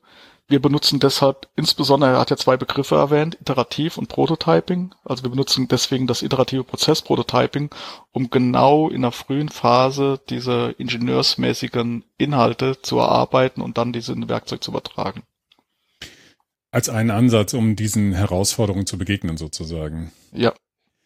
Ja, das ist, äh, sag mal, das ist, ist einer der Ansätze, nicht? Der zweite wäre, da kommen wir vielleicht noch zu dem Thema, wären Referenzmodelle, mhm. dass man sagt, ich weiß schon ungefähr, wie es ist, jetzt kannst du mir noch sagen, ob du andere Varianten einsetzt oder, oder was du davon nicht nutzt, äh, bevor man bei Null anfängt, ja? Also wenn sie versuchen, SAP einzuführen und erstmal mit den Unternehmen ihre Ist-Prozesse zu erfassen, werden sie SAP nie einführen. Also das wäre noch ein wichtiger Punkt, auf den wir kommen sollten. Können wir auch jetzt machen, denn äh, die Rolle dieser Referenzprozessmodelle ähm, ist ja eine ganz interessante. Auf der einen Seite waren sie die erste Anwendung also jedenfalls die erste größere Anwendung der EPK. Und äh, wir haben vorhin einige ähm, Zahlen gehört. Das äh, sind ja überaus beeindruckende ähm, Umfänge an Modellen, die da erstellt worden sind, die dann äh, irgendeine Rolle gespielt haben in der Auslieferung des R3-Systems, wenn ich es richtig verstanden habe. Und äh, diese Referenzprozessmodelle hatten, das wurde glaube ich, vorhin erwähnt, diese, dieses Variantenreichtum spielte eine Rolle. Hm, Herr Keller, wie hängt das zusammen? Also was ist auf der einen Seite mit Variantenreichtum äh, in Bezug auf R3 gemeint und welche Rolle spielten dann diese Prozessmodelle? Ja, ich hatte ja erwähnt, dass, äh, also man muss sich jetzt vorstellen, ein Entwickler ist was am Programmieren und dann hat er manchmal Überlegungen, wie machst du denn jetzt? Und immer wenn er eine Überlegung hatte, es gibt eventuell Alternativen, ja, hat er eine Verzweigung äh, programmiert. Ähm, das heißt, äh, was in der EPK nachher als, sag ich mal, und oder oder dem oder dargestellt worden ist, wo ja viele mit Probleme hatten. Ähm, die, die, die, die betriebswirtschaftliche Varianz, ja, spiegelt sich eigentlich in der EPK in den Verzweigungen wieder. Mhm. Also in den Ereignissen letzter Konsequenz. Und äh, diese Varianz bedeutet dann, es gibt ähm, in einem betriebswirtschaftlichen ähm, in einer betriebswirtschaftlichen Domäne ähm, bestimmte Wege, die man gehen kann, um zu irgendeinem Ziel zu gelangen. Also in der Buchhaltung gibt es verschiedene Wege, irgendetwas zu berechnen beispielsweise. Das ist gemeint mit Variantenreichtum an der Stelle. Genau, so und da gab's äh, vielleicht äh, zu dem Oder, was entstanden ist äh, aus der SAP heraus. Wir hatten ähm, den Verbucher im FI in der Finanzbuchhaltung der SAP komplett ausmodelliert. Also stellen Sie sich vor, wie so eine Digitaltechnik, äh, Gatterschaltungen, mhm. ja, mit und äh, und Oders. So, das wurde so kompliziert. Ich hatte damals mit Peter Zenke das diskutiert. Und dann kamen wir zu dem Entschluss, das sieht ja aus wie der Kölner Hauptbahnhof mit vielen Verzweigungen, ja. Und dann haben wir gesagt, diese äh, fachlich 100% korrekte Entscheidungslogik, die versteht keiner. Vielleicht ja, äh, tiefe Physiker oder, oder äh, Informatiker, Ingenieure, aber nicht die Masse, die wir erreichen wollten. Und da haben wir gesagt, okay, wir müssen diese gesamte Komplexität zusammendampfen und dadurch ist das einfache Oder entstanden, ja, wo wir gesagt haben, okay, äh, don't care, ja, es kann so oder so sein, ja, und das diskutieren wir da erst als im zweiten Schritt. Da gibt's übrigens eine interessante äh, Erweiterung der EPK an der Stelle. Ähm, Stichwort Entscheidungstabellen. Das sind ja sogar genormt, sind die Normen, glaube ich. Ähm, da hat jemand gesagt, lass uns doch den Knoten ähm, als Entscheidungstabelle verstehen. Und wenn du ihn richtig verstehen willst, musst du halt hint, hinten dran in der Entscheidungstabelle reinschauen. Die ist ja eine Was- und nicht eine Wie-Aussage. Und damit kann man eigentlich sehr gut diese Komplexität wieder rausnehmen und kann sie woanders verstecken. Ne? Das zeigt, wie man so methodisch eigentlich an sowas rangehen muss.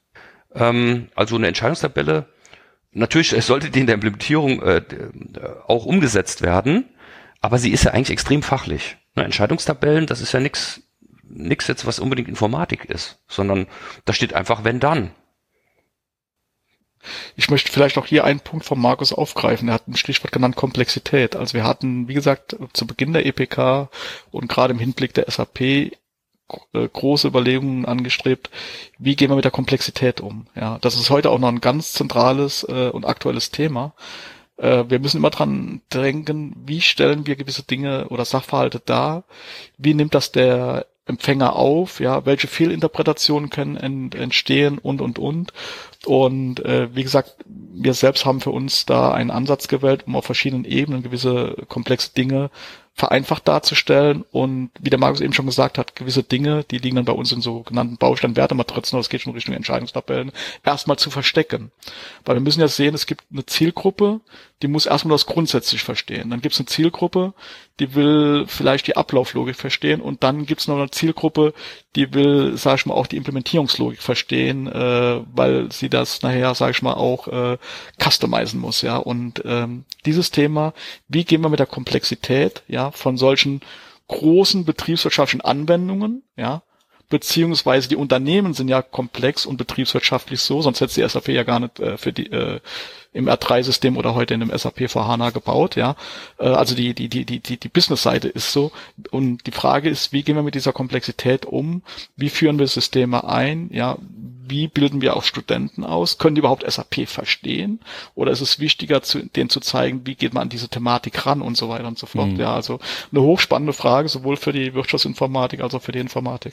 Und da würde ich gerne anknüpfen, denn was was ich im Vorfeld mir überlegt habe, ist, äh, inwiefern war denn dann äh, klar und wie schnell war klar, dass dieser äh, dieser Ansatz der EPK tatsächlich auch verstanden wird. Also ähm, wir reden jetzt auch wieder über eine Zeit 94, 95, äh, bekamen die ersten Kunden ähm, diese Modelle zu sehen und ähm, dann floss das wahrscheinlich auch langsam irgendwo in die Lehre ein und was ja dann begann, ist, man kann das, also ich sehe das so als ein durchaus als eine Erfolgsgeschichte der EPK, die dann über viele Jahre zu einem Standard geworden ist für die Prozessmodellierung in diesem Bereich. Ja gut, man hat's ja, man hat's ja gesehen Mitte der 90er Jahre, dass auch, ich glaube, der Hauptkonkurrent von der SAP, ich glaube, die gibt's heute gar nicht mehr aus Holland, ähm, auch angefangen hat, diese EPK abzubilden. Man hat ja auch gesehen, dass viele Wissenschaftler sich auch methodisch mit der EPK und äh, den Schwächen und den möglichen Weiterentwicklungen damit befasst haben. Ja, was bisschen schade ist, ähm, ich glaube so Ende ja, oder Anfang 2000 äh, ist die EPK bei der SAP sukzessive aus dem System verschwunden. Ja, ich weiß gar nicht, äh, ich glaube im ganz alten System 4.6c sind noch so die letzten Prozessmodelle. Ähm, wenn ich es jetzt richtig mitbekommen habe, ist im Bereich äh, des Solution Managers 7.2 fängt man wieder an mit Modellen zu arbeiten, aber da nicht die EPK, sondern ich glaube ein Derivat vom BPMN. Ja, also dieses, diese Modellierungsgeschichte ist Anfang 2000 bei der SAP, glaube ich, etwas äh, äh, zurückgedrängt worden. Vielleicht durch die Branchenvision, äh, ja, oder äh, durch den Erfolg, dass man äh, gar nicht mehr so arg äh, in die Prozessmodellierung investiert hat. Und äh, wie, wie ist denn der heutige Stand? Das ähm, heißt das in den aktuellen Systemen spielt äh, die EPK dann keine Rolle mehr oder ist das einfach äh, war das ein Bestandteil der Dokumentation, der heute nicht mehr genutzt wird? Ähm, wie, wie ist der heutige Stand der Dinge dann? Also wahrscheinlich ist es so, dass wir in Kundenprojekten und bei Kunden noch sehr viel finden. Also wenn man auch im gibt die ein oder andere so nicht ganz korrekte, aber immerhin vorhandene empirische Untersuchung, die ja besagt, dass durchaus die Hälfte der Unternehmen oder der Modelle noch in IPKs gemacht werden. Das heißt also, der Endanwender mag's eigentlich. Aber die SAP selbst äh, hat es irgendwann intern abgebaut. Das hatte vielleicht auch politische Gründe. Das hängt ein bisschen damit zusammen, wie man die Modellierung in einem Unternehmen aufsetzt. Bei der SAP gab's da ja vor fünf bis zehn Jahren eine kleine Implosion ähm, hatte ja das eher zentralistisch aufgesetzt. Ähm, das ging aber so weit, dass irgendwann die Zentralabteilung für Modellierung dann den anderen äh, der zentralen Abteilung vorschreiben wollten, wie sie zu reden haben und wie sie überhaupt sich zu benehmen haben, was jetzt die IT angeht.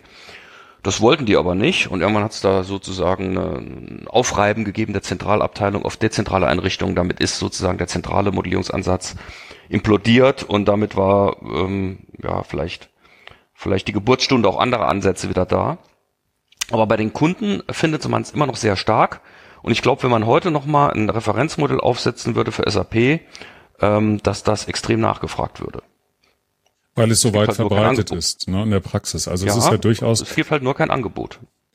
Naja, es ist immerhin so, dass die ähm, Symbole ja hinterlegt sind, beispielsweise sogar in ähm, gängigen Programmen wie Visio oder anderen Zeichenprogrammen. Es hat also immerhin dazu geführt, dass es weltweit eine große Verbreitung erreicht hat. Also in meiner Wahrnehmung jedenfalls ist das auf der Seite derjenigen, die Prozesse modellieren, äh, neben mittlerweile der BPMN doch der zweite große Ansatz und scheint das auch nach wie vor zu sein. Äh, mit Sicherheit. Ähm, man muss natürlich sehen, das war sehr stark nachher dadurch ähm, forciert worden, dass es halt über die IDS Share und die SAP äh, lanciert wurde. Heute ist es ja so, dass zumindest das Werkzeug ja bei der Software AG gelandet ist durch den Verkauf der IDS Share. Äh, damit etwas aus der, aus der Reichweite gelangt ist der Personen, die das ursprünglich betrieben haben. Und ähm, ja, wie soll ich sagen, vielleicht auch an der Stelle bisschen herrenlos geworden ist. Ähm, es fehlt vielleicht an der einen oder anderen Stelle der Promotor für die Sache, ob es jetzt ein ökonomischer Promotor ist oder ob es ein, ob es ein politischer Promotor ist oder ein fachlicher. Also ich möchte das nochmal unterstützen. Das ist einerseits, glaube ich, was der Markus gesagt hat, äh, Geschmackssache.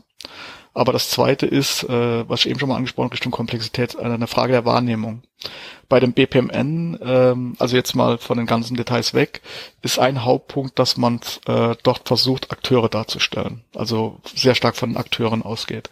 Bei der EPK ging es mehr oder in erster Linie um die Ablauflogik und links wurde dann der Input-Output äh, dargestellt und rechts der Akteur. Ja.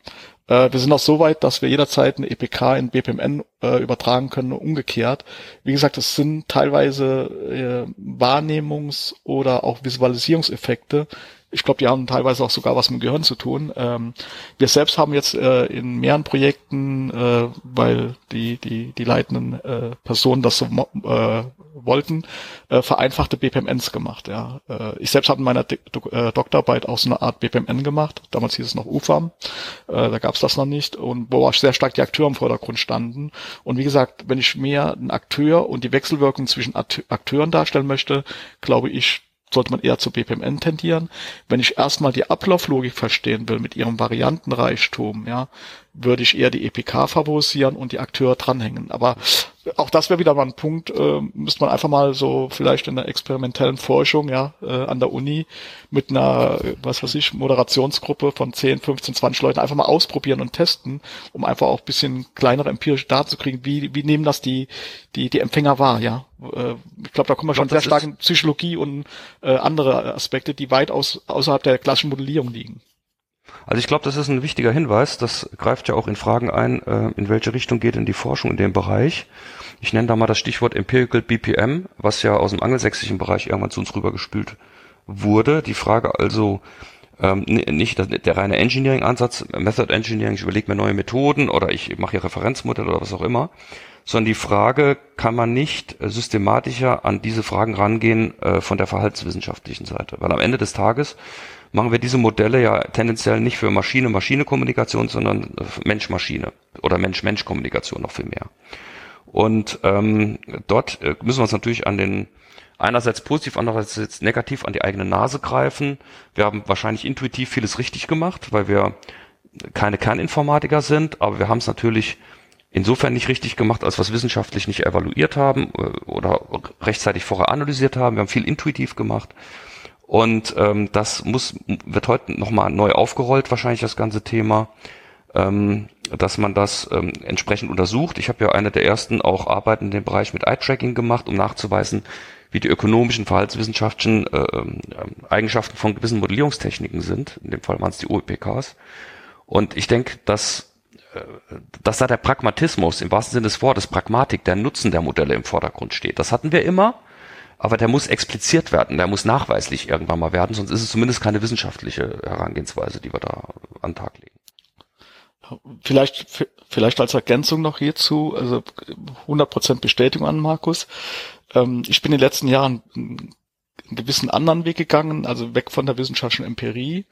Ähm, der Markus kennt das Thema in den Sportbereich gegangen, äh, weil wir festgestellt haben, dass in gewissen Sportarten, also auch Leute, die oder Personen, die recht gut sind, also hier ist es der Golfsport, nicht wissen, wie die Zusammenhänge sind. Also sie wissen nicht, wie der Bewegungsablauf ist. Ähm, der Markus sagt immer, was hat das Prozessmodellierungsthema mit Golfsport zu tun? Und wir nutzen unser iteratives Prozessprototyping, um den Golfsport zu erläutern. Also mit einer businessorientierten Sprache, weil wir davon ausgehen, mit einer gewissen Visualisierung, dass die Empfänger das besser verstehen können, erklären wir die Zusammenhänge. Ja, ist ein spannendes Thema. Wie gesagt, äh, wir machen das äh, in kleinen Bereichen mit ausgewählten Führungskräften, ja, und versuchen auch dort diesen, diesen Aspekt der Visualisierung und der Wahrnehmung stärker an Vordergrund äh, zu stellen, weil wir sagen, was der Kunde oder der Empfänger nicht versteht, kann er nicht anwenden. Ja, also er muss erst die Dinge verstehen, bevor er sie richtig anwenden kann. Aber wie gesagt, ein hochspannendes Thema.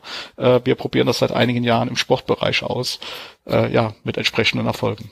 Und da fließen dann die Erfahrungen aus der Prozessmodellierung offensichtlich ein. Also das zeigt, äh, finde ich sehr schön, dass die, ähm, die Prozessmodellierung ganz äh, äh elementare Dinge berührt, die äh, uns helfen, die Welt besser zu verstehen, könnte man sagen. Klingt, klingt zwar ein bisschen pathetisch, aber ich glaube, da ist was dran. Also Sie haben ja auch darauf hingewiesen, diese, dieses, äh, das Verstehen auch Mensch-Mensch-Kommunikation, also die, äh, die, den Austausch über komplexe Gegenstände. Und da finde ich, für mich ist immer ein Punkt ganz entscheidend. Die Gegenstände, über die wir dort sprechen, wenn wir Prozesse modellieren, sind in vielfacher Form ja nicht anfassbar. Sie sind intangibel. Ja, also der Prozess zum Beispiel als Gegenstand ist ja ein nicht tangibler Gegenstand.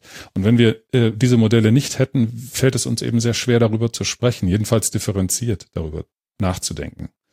Und äh, da spielen dann äh, Prozessmodelle offenbar ja in vielen Bereichen eine Rolle. Vielleicht kommen wir nochmal zu dem Thema Weiterentwicklungen der EPK. Es wurden jetzt schon einige Dinge angesprochen, die OEPK und anderes.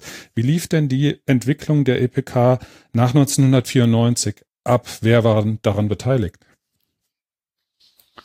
Also wir haben bei der SAP, ich glaube bis Ende der 90er Jahre, sehr stark die Referenzmodelle veredelt und verfeinert äh, und die dann immer ausgerollt mit den einzelnen Release.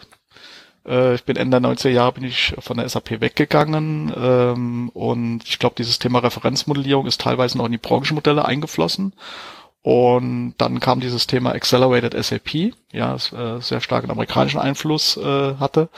Und dann ist dieses Thema, so, zumindest mal aus meiner Wahrnehmung bei der SAP, immer weiter abgeflacht. Ja, äh, also ja, also auch die Kollegen, äh, mit denen ich immer noch in Verbindung äh, bin, die haben sich dann in den einzelnen Bereichen der SAP verstreut. Ja, sind teilweise in die Branchenmodellierung gegangen, teilweise in andere Bereiche, aber diese zentrale Einheit der Prozessmodellierung gab es in dieser Form nicht mehr. Möchte nochmal in Erinnerung bringen, ich glaube mit dem Solution Manager 7.2 startet die SAP wieder eine Modellierungsinitiative. Wie die jetzt organisiert ist, weiß ich nicht. Ich weiß nur noch, äh, dass, glaube ich, Professor, äh, Professor Plattner, sag ich, also Hasso Plattner ähm, in Potsdam ein Werkzeug entwickeln lassen hatte, Signavio, äh, was in der Cloud äh, äh, funktioniert.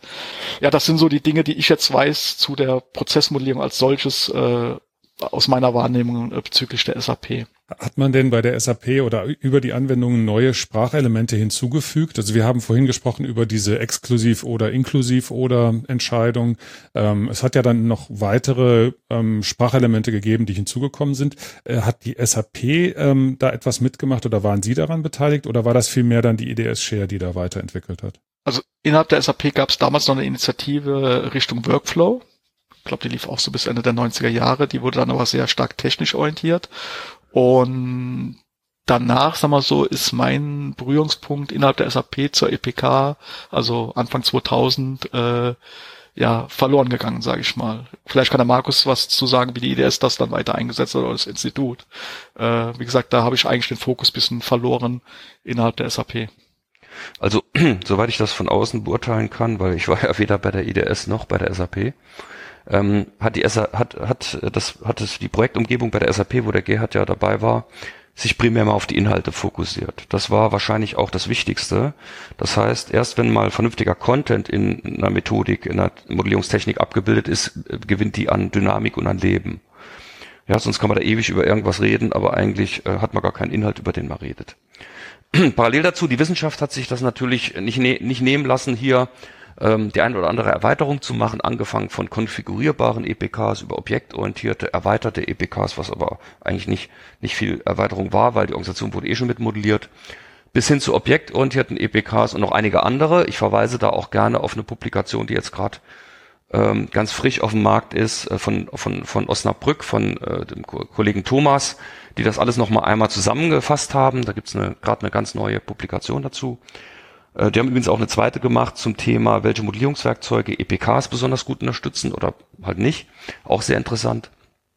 Ähm, Ging es dann äh, drum, was hat die, was hat die IDS gemacht? Die IDS hat vor allem neue Symbole eingeführt. Da gab's äh, halt eine, eine Entwicklungsabteilung, die hat aber nicht abgestimmt mit dem Lehrstuhl gearbeitet und die haben sozusagen für jedes Objekt, was man irgendwie äh, finden konnte, ob das eine Aktentasche oder sonst was war, haben die ein neues Symbol eingeführt. Das hat natürlich erstmal die Methode etwas unter, unter Druck gebracht, weil man sagte irgendwann, es gibt viele Symbole, also viel Sigmatik, aber es gibt keine Syntax und keine Semantik. Was, was, was soll das werden? Vielleicht auch noch eine Syntax, aber was soll das semantisch alles sein? Ja, das wurde irgendwann sozusagen beliebig. Das wurde immer mehr zu einem Maltool, zu einem ganz mächtigen Maltool, weil jede, jedes Projekt, in dem man war, hatte jemand eine Idee für ein neues Symbol. Nicht? Und wenn das drin war, da hat er sich dafür wirklich gefühlt und man konnte das gar nicht sauber halten an der Stelle. Also wir als Wissenschaftler hatten ja nicht die Hoheit übers Tool Und deshalb ist es ganz hoch, äh, auch der Gruppe um Gerd Keller anzurechnen, dass die erstmal gesagt haben, die Symbole sind nicht das Problem. Die Sigmatik ist nicht das Problem, die Syntax ist auch nicht das Problem, die Semantik, da kann man sich noch unterhalten, aber vor allem die Pragma Pragmatik ist wichtig, der Nutzen. Und äh, da müssen wir gar nicht viel mehr tun, wir müssen vor allem mal Inhalte reinbauen, reinmachen. Und dann sehen wir, wie weit wir da kommen mit der, mit der Notation. Mhm. Und, und Herr Keller, ist Ihnen bei der Modellierung dieser Referenzprozessmodelle irgendwann äh, ein, ein äh, Vorfall in Erinnerung, wo Sie gesagt haben, an der Stelle bräuchten wir jetzt eigentlich noch was Zusätzliches in der Sprache, was nicht vorhanden ist? Gab es solche Diskussionen? Äh, nein, also jetzt, wo ich dabei war, nicht. Ich sage nur warum, weil wir hatten damals den Fokus, Markus hat es ja eben schon angedeutet, wir haben gesagt, wir müssen mit einer Mindestanzahl von Symbolen auskommen, weil die betriebswirtschaftlichen Inhalte, die die SAP implementiert hat, also die von vielen Kunden in die SAP reingetragen worden sind. Die sind so komplex und so äh, groß, sage ich mal, ja, dass es darauf ankommt. Und wenn wir jetzt noch mit vielen Symbolen arbeiten, haben wir auf der einen Seite das Problem, viele Inhalte zu verstehen, komplexe Inhalte zu verstehen, auf der anderen noch viele Symbolik äh, äh, zu verstehen und zu interpretieren. Ich glaube auch, äh, wenn man jetzt eine Analogie machen darf, dass im BPMN, was wirklich vom Anspruch wahrscheinlich äh, super gestaltet ist von den Erfindern, ja.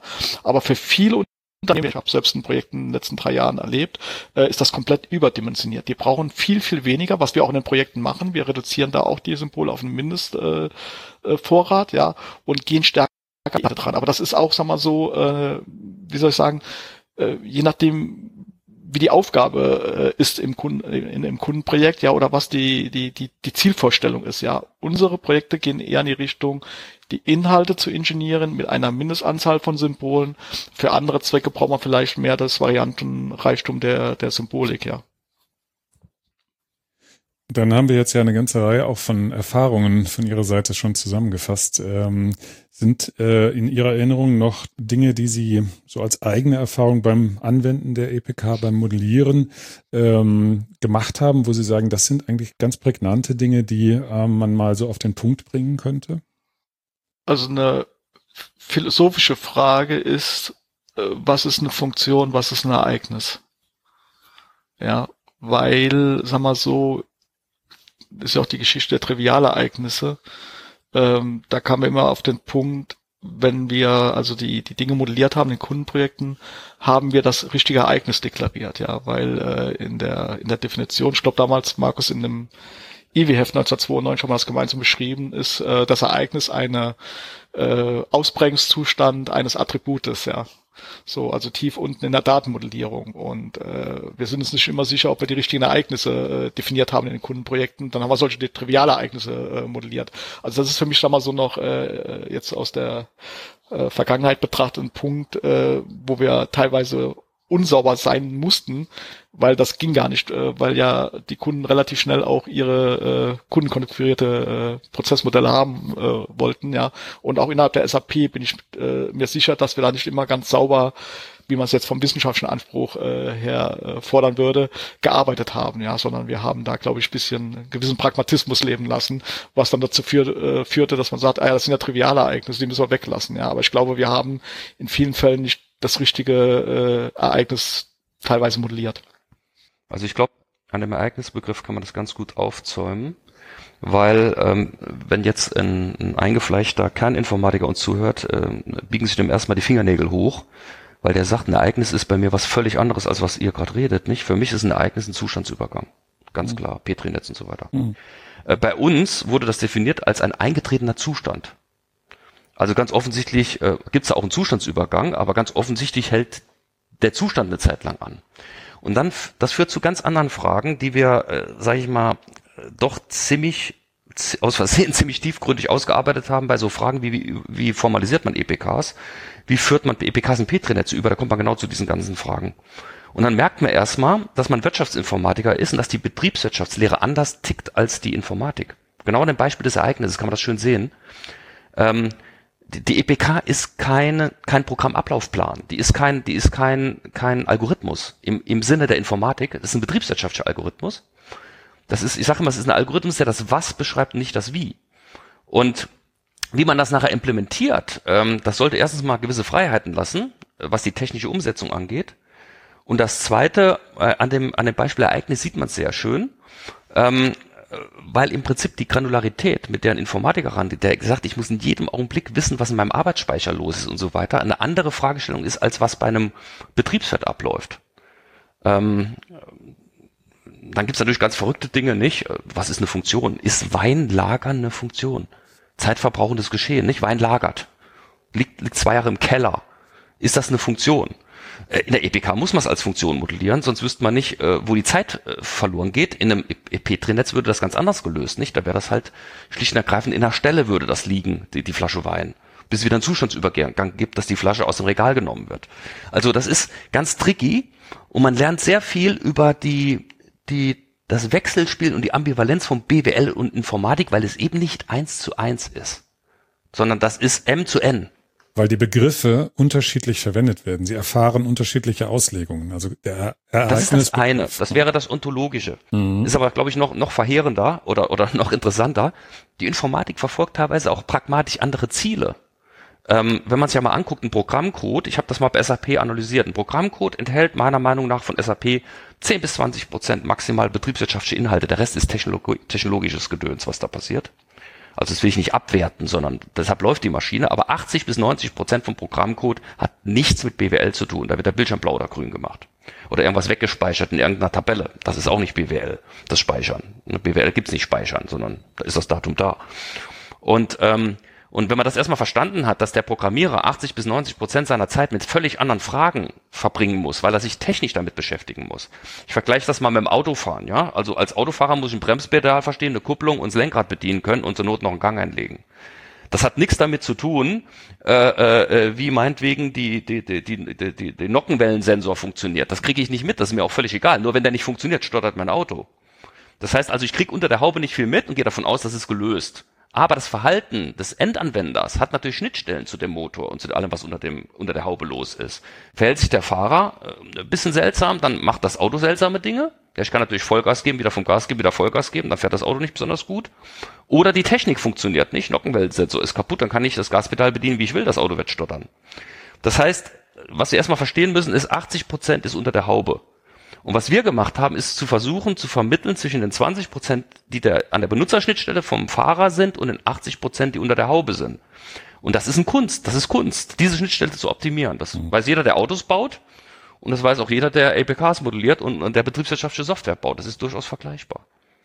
Wenn ähm, Sie beide jetzt zurückschauen auf die Zeit in den 90ern, in, in denen Sie da sehr stark äh, mit den EPKs beschäftigt waren. Ist das gelungen? Also das, Markus, was du jetzt gerade gesagt hast, ist, ist, äh, ist aus der Rückblende jetzt, wenn man in der Retrospektive sich das anschaut, ist das sozusagen im eigenen Empfinden als gelungen? Äh, würden Sie das als gelungen sehen, Herr Keller? Also wenn ich, wenn ich da was dazu sagen darf, da fällt mir eine ganz irre Geschichte ein äh, die erstmal damit nichts zu tun hat, aber die es genau auf den Punkt bringt. Ich traf die äh, Linda Applegate von der Harvard Business School äh, bei der ISIS in Paris im Fahrstuhl. Und äh, ich hatte sie 15 Jahre vorher äh, in Dallas beim ISIS Doctoral Konsortium als, als Tutorin. Sie kannte mich natürlich nicht mehr. Und äh, ich dachte mir, komm, jetzt musst du sie ansprechen. Sagt zu ihr, ähm, ich war damals bei Ihnen im Doctoral Konsortium, ich möchte mich nochmal bedanken, war eine tolle Sache, heute bin ich Hochschullehrer. Und dann sagt sie nur zu mir, guckt mich an, sagt nur, wasn't this a great time? Also, um es mal auf den Punkt zu bringen. It was a great time. Es war eine tolle Zeit. Was wir gemacht haben, war toll. Was mir bisschen wehtut, ist, man hätte noch viel mehr machen können, wenn man es schlauer angestellt hätte am Lehrstuhl, wenn man es schlauer angestellt hätte bei der IDS, wenn man es schlauer angestellt hätte im ganzen Umfeld. Äh, ähm, äh, man hätte es nicht so abbrechen lassen müssen, wie es vielleicht vor 10, 15 Jahren passiert ist, auch von der Forschung her in unserem Umfeld. Es hatte etwas mit persönlichen Dingen zu tun, dass Leute auseinandergestoben sind mit mit mit äh, Lokalitäten, wo man sich befindet, wo man arbeiten kann. Jeder von uns kennt das. Er hat eine gute Idee, aber er kommt nicht dazu. Ja, es hat was mit ökonomischen Interessen zu tun. Ähm, in dem Augenblick, wo Property Rights äh, weg sind, äh, kann man da nichts tun. Also man will natürlich nicht, nicht sich Abmahnungen von Firmen an, einhandeln, weil man an deren Werkzeugen etwas rumprobieren will. Das heißt, man ist genau in diesen Deadlock reingekommen, wo große Firmen drin sind, in so ein Innovationsdilemma man würde gerne, aber man kann teilweise gar nicht. Ja, der Gerhard war irgendwann von der SAP weg, da kann er selber was dazu sagen. Dann ist man plötzlich auch vom Schaltknopf teilweise weg, wo man noch Einfluss nehmen kann. Und die wollen es halt vor Ort nicht, die machen es wieder anders. Hm. Herr Keller? Wie ist Ihre Rückblende? Ja gut, man muss das vielleicht sehen wie so ein Sportler, der vielleicht zehn oder 15 Jahre in der Bundesliga spielt. Ja, das war halt eine Zeitepoche. Äh, sag mal so, war ja damals Pionierarbeit. Man sieht ja, dass es heute noch in der Wissenschaft und teilweise in der Praxis angewendet wird. Äh, die Welt dreht sich weiter. Wie gesagt, momentan, wenn ich das ein bisschen verfolgen kann, ist BPMN äh, ein großer Favorit neben UML. Ja, und man wird wahrscheinlich auch nochmal in äh, 20 Jahren dieses Thema EPK angehen. Äh, ich hatte es ja ganz am Anfang erwähnt, 32 Fritz Nordzig, ja, sollte man sich vielleicht mal anschauen. Das gibt's noch in der Bibliothek. Äh, äh, das Werk, also die schaubildliche Erfassung der Betriebsorganisation. Dann in den 60er Jahren äh, Kosiol, ja, äh, aus der Organisationslehre. Ich glaube, das sind Epochen, die sich immer wieder wiederholen werden. Ähm, mir hat mal ein Kollege äh, aus USA gesagt, also jetzt auch zum Thema Prozessmodellierung, die Dinge wiederholen sich alle zehn Jahre aber auf einem anderen technischen Niveau. Und es ist in der Tat so, ich habe es ja eben erwähnt, dass wir im Sportbereich jetzt tätig sind, dass viele Dinge, die wir vor 20 Jahren diskutiert haben, jetzt wiederkommen. Ja, äh, auf einem anderen technischen Niveau, mit einer anderen Geschwindigkeit. Ja, äh, wir wissen, sowohl im Sport als auch in der, in der Betriebswirtschaft hat sich die, die Erde mehrfach gedreht. Ja, und ähm, aber die Dinge, die grundlegenden Dinge, ja, was wir darstellen wollen bei den Prozessen, das sind immer wieder die gleichen, ja. Äh, das ist die Aufgabe, das ist der Aufgabenträger, das sind die Informationsobjekte, ja, und und und, das sind Verzweigungen.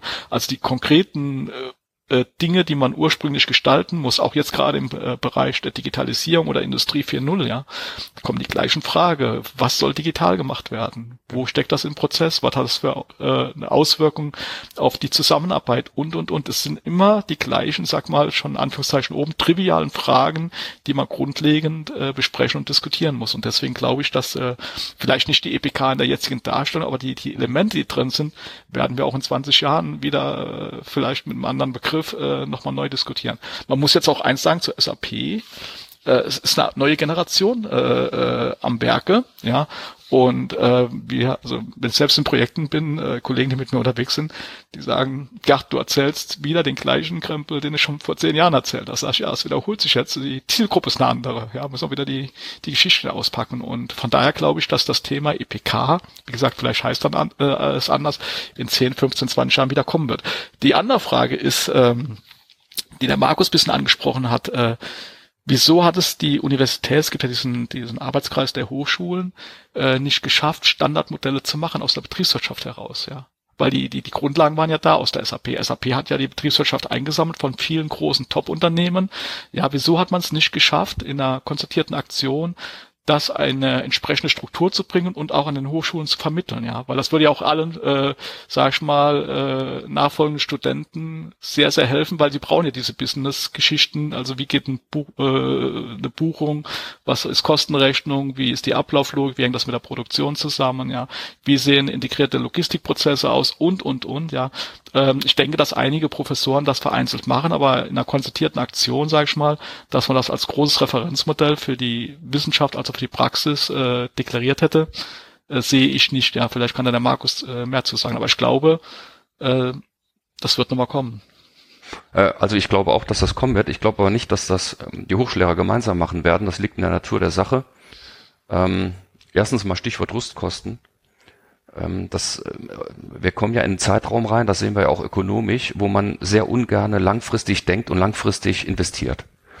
Und sich ein Referenzmodell aufzubauen für SAP und das zu pflegen, ist, ist ein sehr hohe Kosten. Was man nicht unterschätzen darf, die Changes.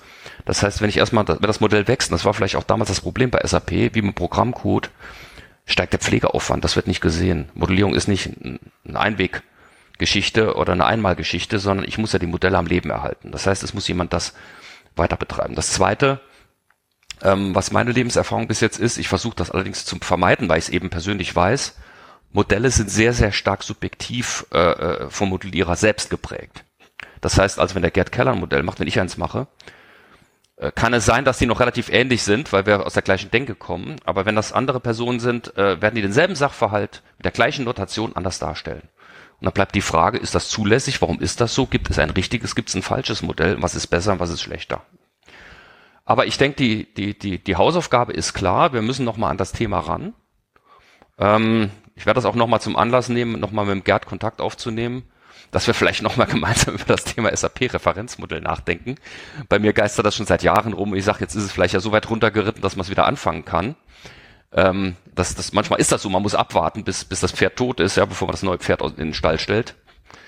Und ähm, ich glaube, da ist ein Thema. Äh, ich glaube aber, man muss das sehr schlau machen, sonst hat man keine Chance, weil einen die Komplexität erschlägt.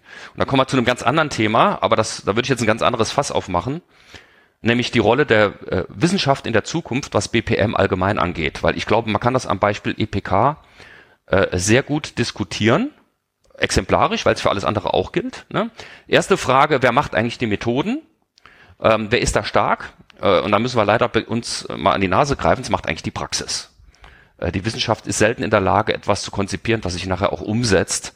Und auch nur wir konnten es ja umsetzen, weil wir eng an der Praxis dran waren und große Motoren dran hatten, wie die IDS oder die SAP. Äh, sonst hätte das, wäre wär das eine tolle Idee gewesen, die aber auch nicht, nicht weiter die Welt verändert hätte. Und ähm, das Zweite, das, ähm, was, mir, was mir so im Kopf rumschwert, ist, ich möchte eigentlich weg von der ganzen Diskussion um Sigmatik und um Syntax. Mich interessiert mehr die Pragmatik und die Semantik. Die Frage, die als erste immer gestellt werden muss, ist, wofür ist es gut? Was ist der Zweck der Sache? Daraus leitet sich die Semantik ab, daraus leitet sich die Syntax ab und die Sigmatik und nicht andersrum. Ich mache also nicht erst Symbole und überlege mir, laufe mit dem Hammer rum und sage, wo sind die Nägel, um reinzukloppen, sondern ich überlege mir erstmal, was für eine Befestigungs, was für eine Aufgabe habe ich wie soll der Gegenstand, was soll der nachher können? Dann kann ich mir überlegen, ob ich ihn klebe, ob ich ihn schraube oder nagle. Und deshalb, ich appelliere ganz stark für ein sogenanntes Konzept, das kann aber nur die Wissenschaft tun, eines Methoden- und Werkzeugunabhängigen Modellierens. Das heißt, mir ist eigentlich ziemlich egal, welches Modellierungswerkzeug und welche Methodik eingesetzt wird. Ich bin in der Lage, mit jeder Methodik und jedem Werkzeug das Ziel zu verfolgen, weil ich erstmal verstanden habe, was der Zweck der ganzen Geschichte ist. Und zweitens, was ich mir wünsche, auf dem würde ich auch noch gerne die nächsten Jahre dran forschen, wie kann man Methoden werkzeugunabhängig modellieren? Dazu muss ich natürlich Voraussetzungen schaffen, die sowohl metasprachlicher Art sind, als auch methodischer, als auch implementierungstechnischer Art sind, also richtig gestaltungsorientiert, alle Artefaktebenen einmal durchdekliniert. Ähm, weil ich glaube, wir haben so viele Fragmente im Moment, dass man das wirklich mal zusammenfügen könnte. Ist allerdings eine Herkulesaufgabe. Es wird da weiter offene Punkte geben, aber die muss man dann halt mal nochmal raustüfteln. Weil so wie der Gerd gerade vorhin gesagt hat, wir können EPKs in BPMN äh, übersetzen. Klar kann ich das auch, aber ich kann dir zwei, drei Konstrukte zeigen, da wirst du es nicht mehr können oder dich fragen, was das ist.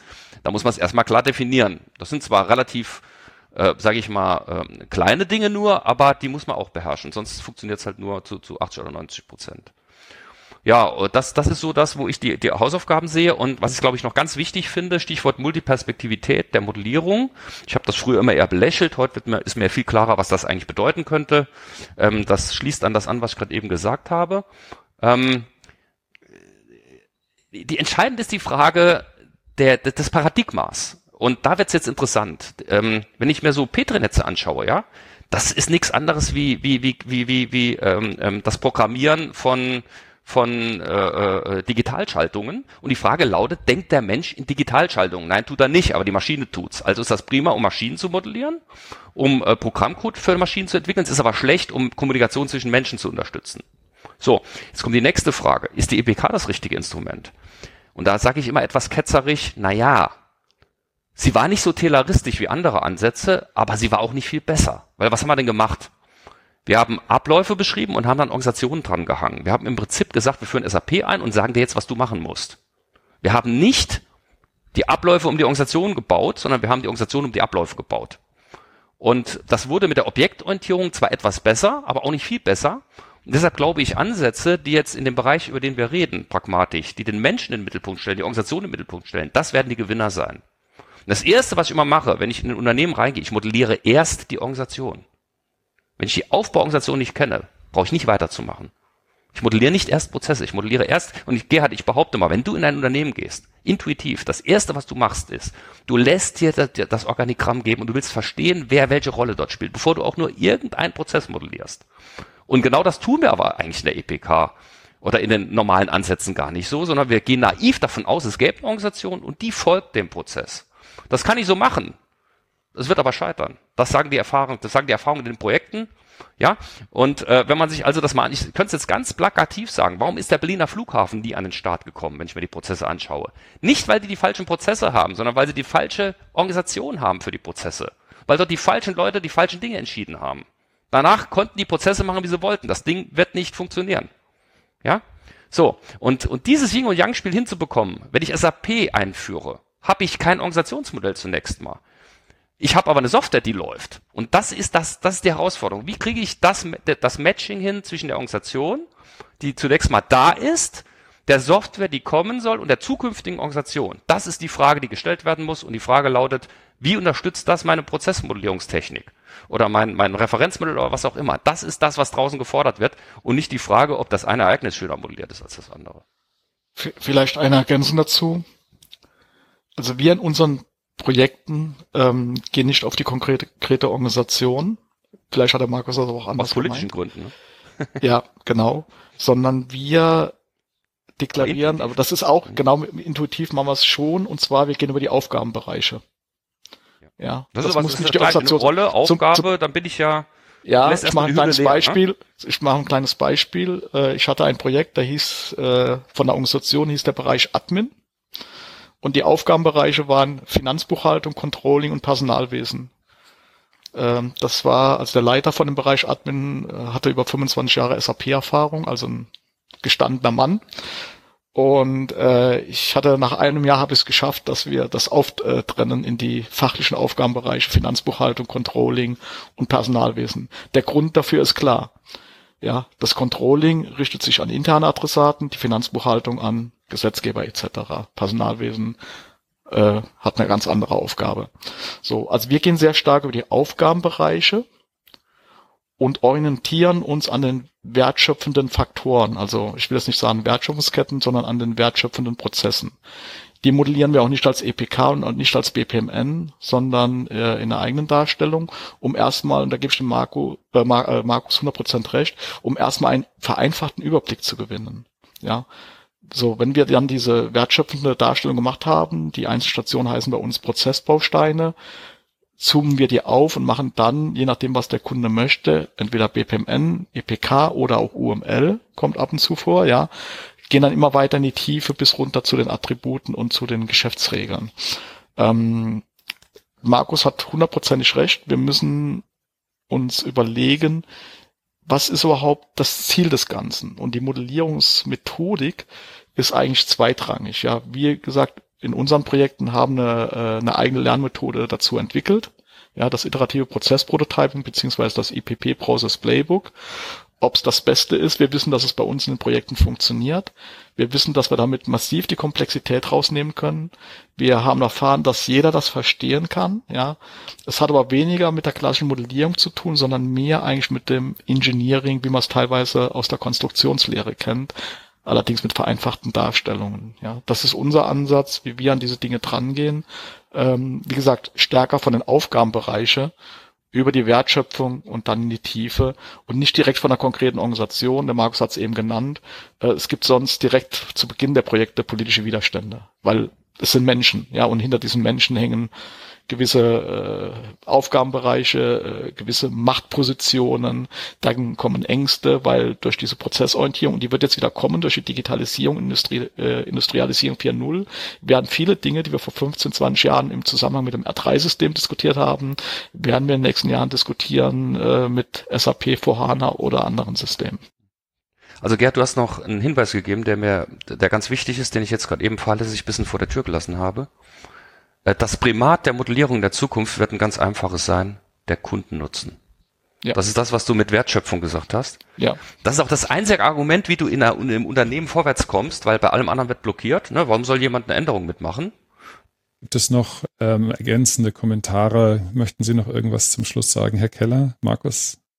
Also ich glaube, dass die Prozessmodellierung äh, viel wichtiger wird, aber in einem ganz anderen Zusammenhang. Ich habe das ja erwähnt mit dem Sportbereich. Ich glaube, dass auch in anderen Bereichen, äh, also jetzt war viel zu kurzfristig gedacht wird über die Konsequenzen. Und wenn man stärker, sag ich mal, den Prozess in seiner, ich sag mal, in seinem äh, Verlauf betrachten würde, auch im Zeithorizont, würde man einige Entscheidungen anders treffen. Das gilt sowohl in der Politik als auch in der Gesellschaft.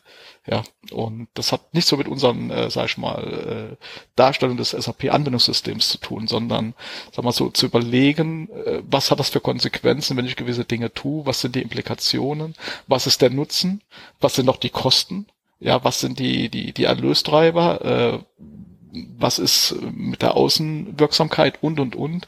Und diese Frage wird viel zu wenig beachtet, sondern man fängt an mit der deskriptiven Modellierung ja, anstatt konstruktiv zu überlegen, was ist das Ziel und der Zweck und welche ähm, Restriktionen als auch Planungshorizonte müssen wir beachten, um die richtigen Dinge zu tun. Herr Keller, vielen Dank für das Gespräch. Ich bin äh, sehr froh, dass Sie dabei waren. Ähm, freut mich sehr, Markus. Äh, hast du noch einen letzten Punkt, den du ergänzen möchtest? Also ich kann das, kann das nur bestätigen und ich glaube, ähm, wichtig, so, solche Gespräche zu führen, weil einem da selber nochmal das eine oder andere bewusst wird, sowohl der Vergangenheit als auch noch die Hausaufgaben, die da sind. Ähm, und ich denke, dass wir uns nochmal ein bisschen mehr den Hausaufgaben widmen müssen, die da sind. Ihnen beiden vielen Dank und äh, dann kommen wir zum Ende des Gesprächs. Dankeschön. Bitte, wieder.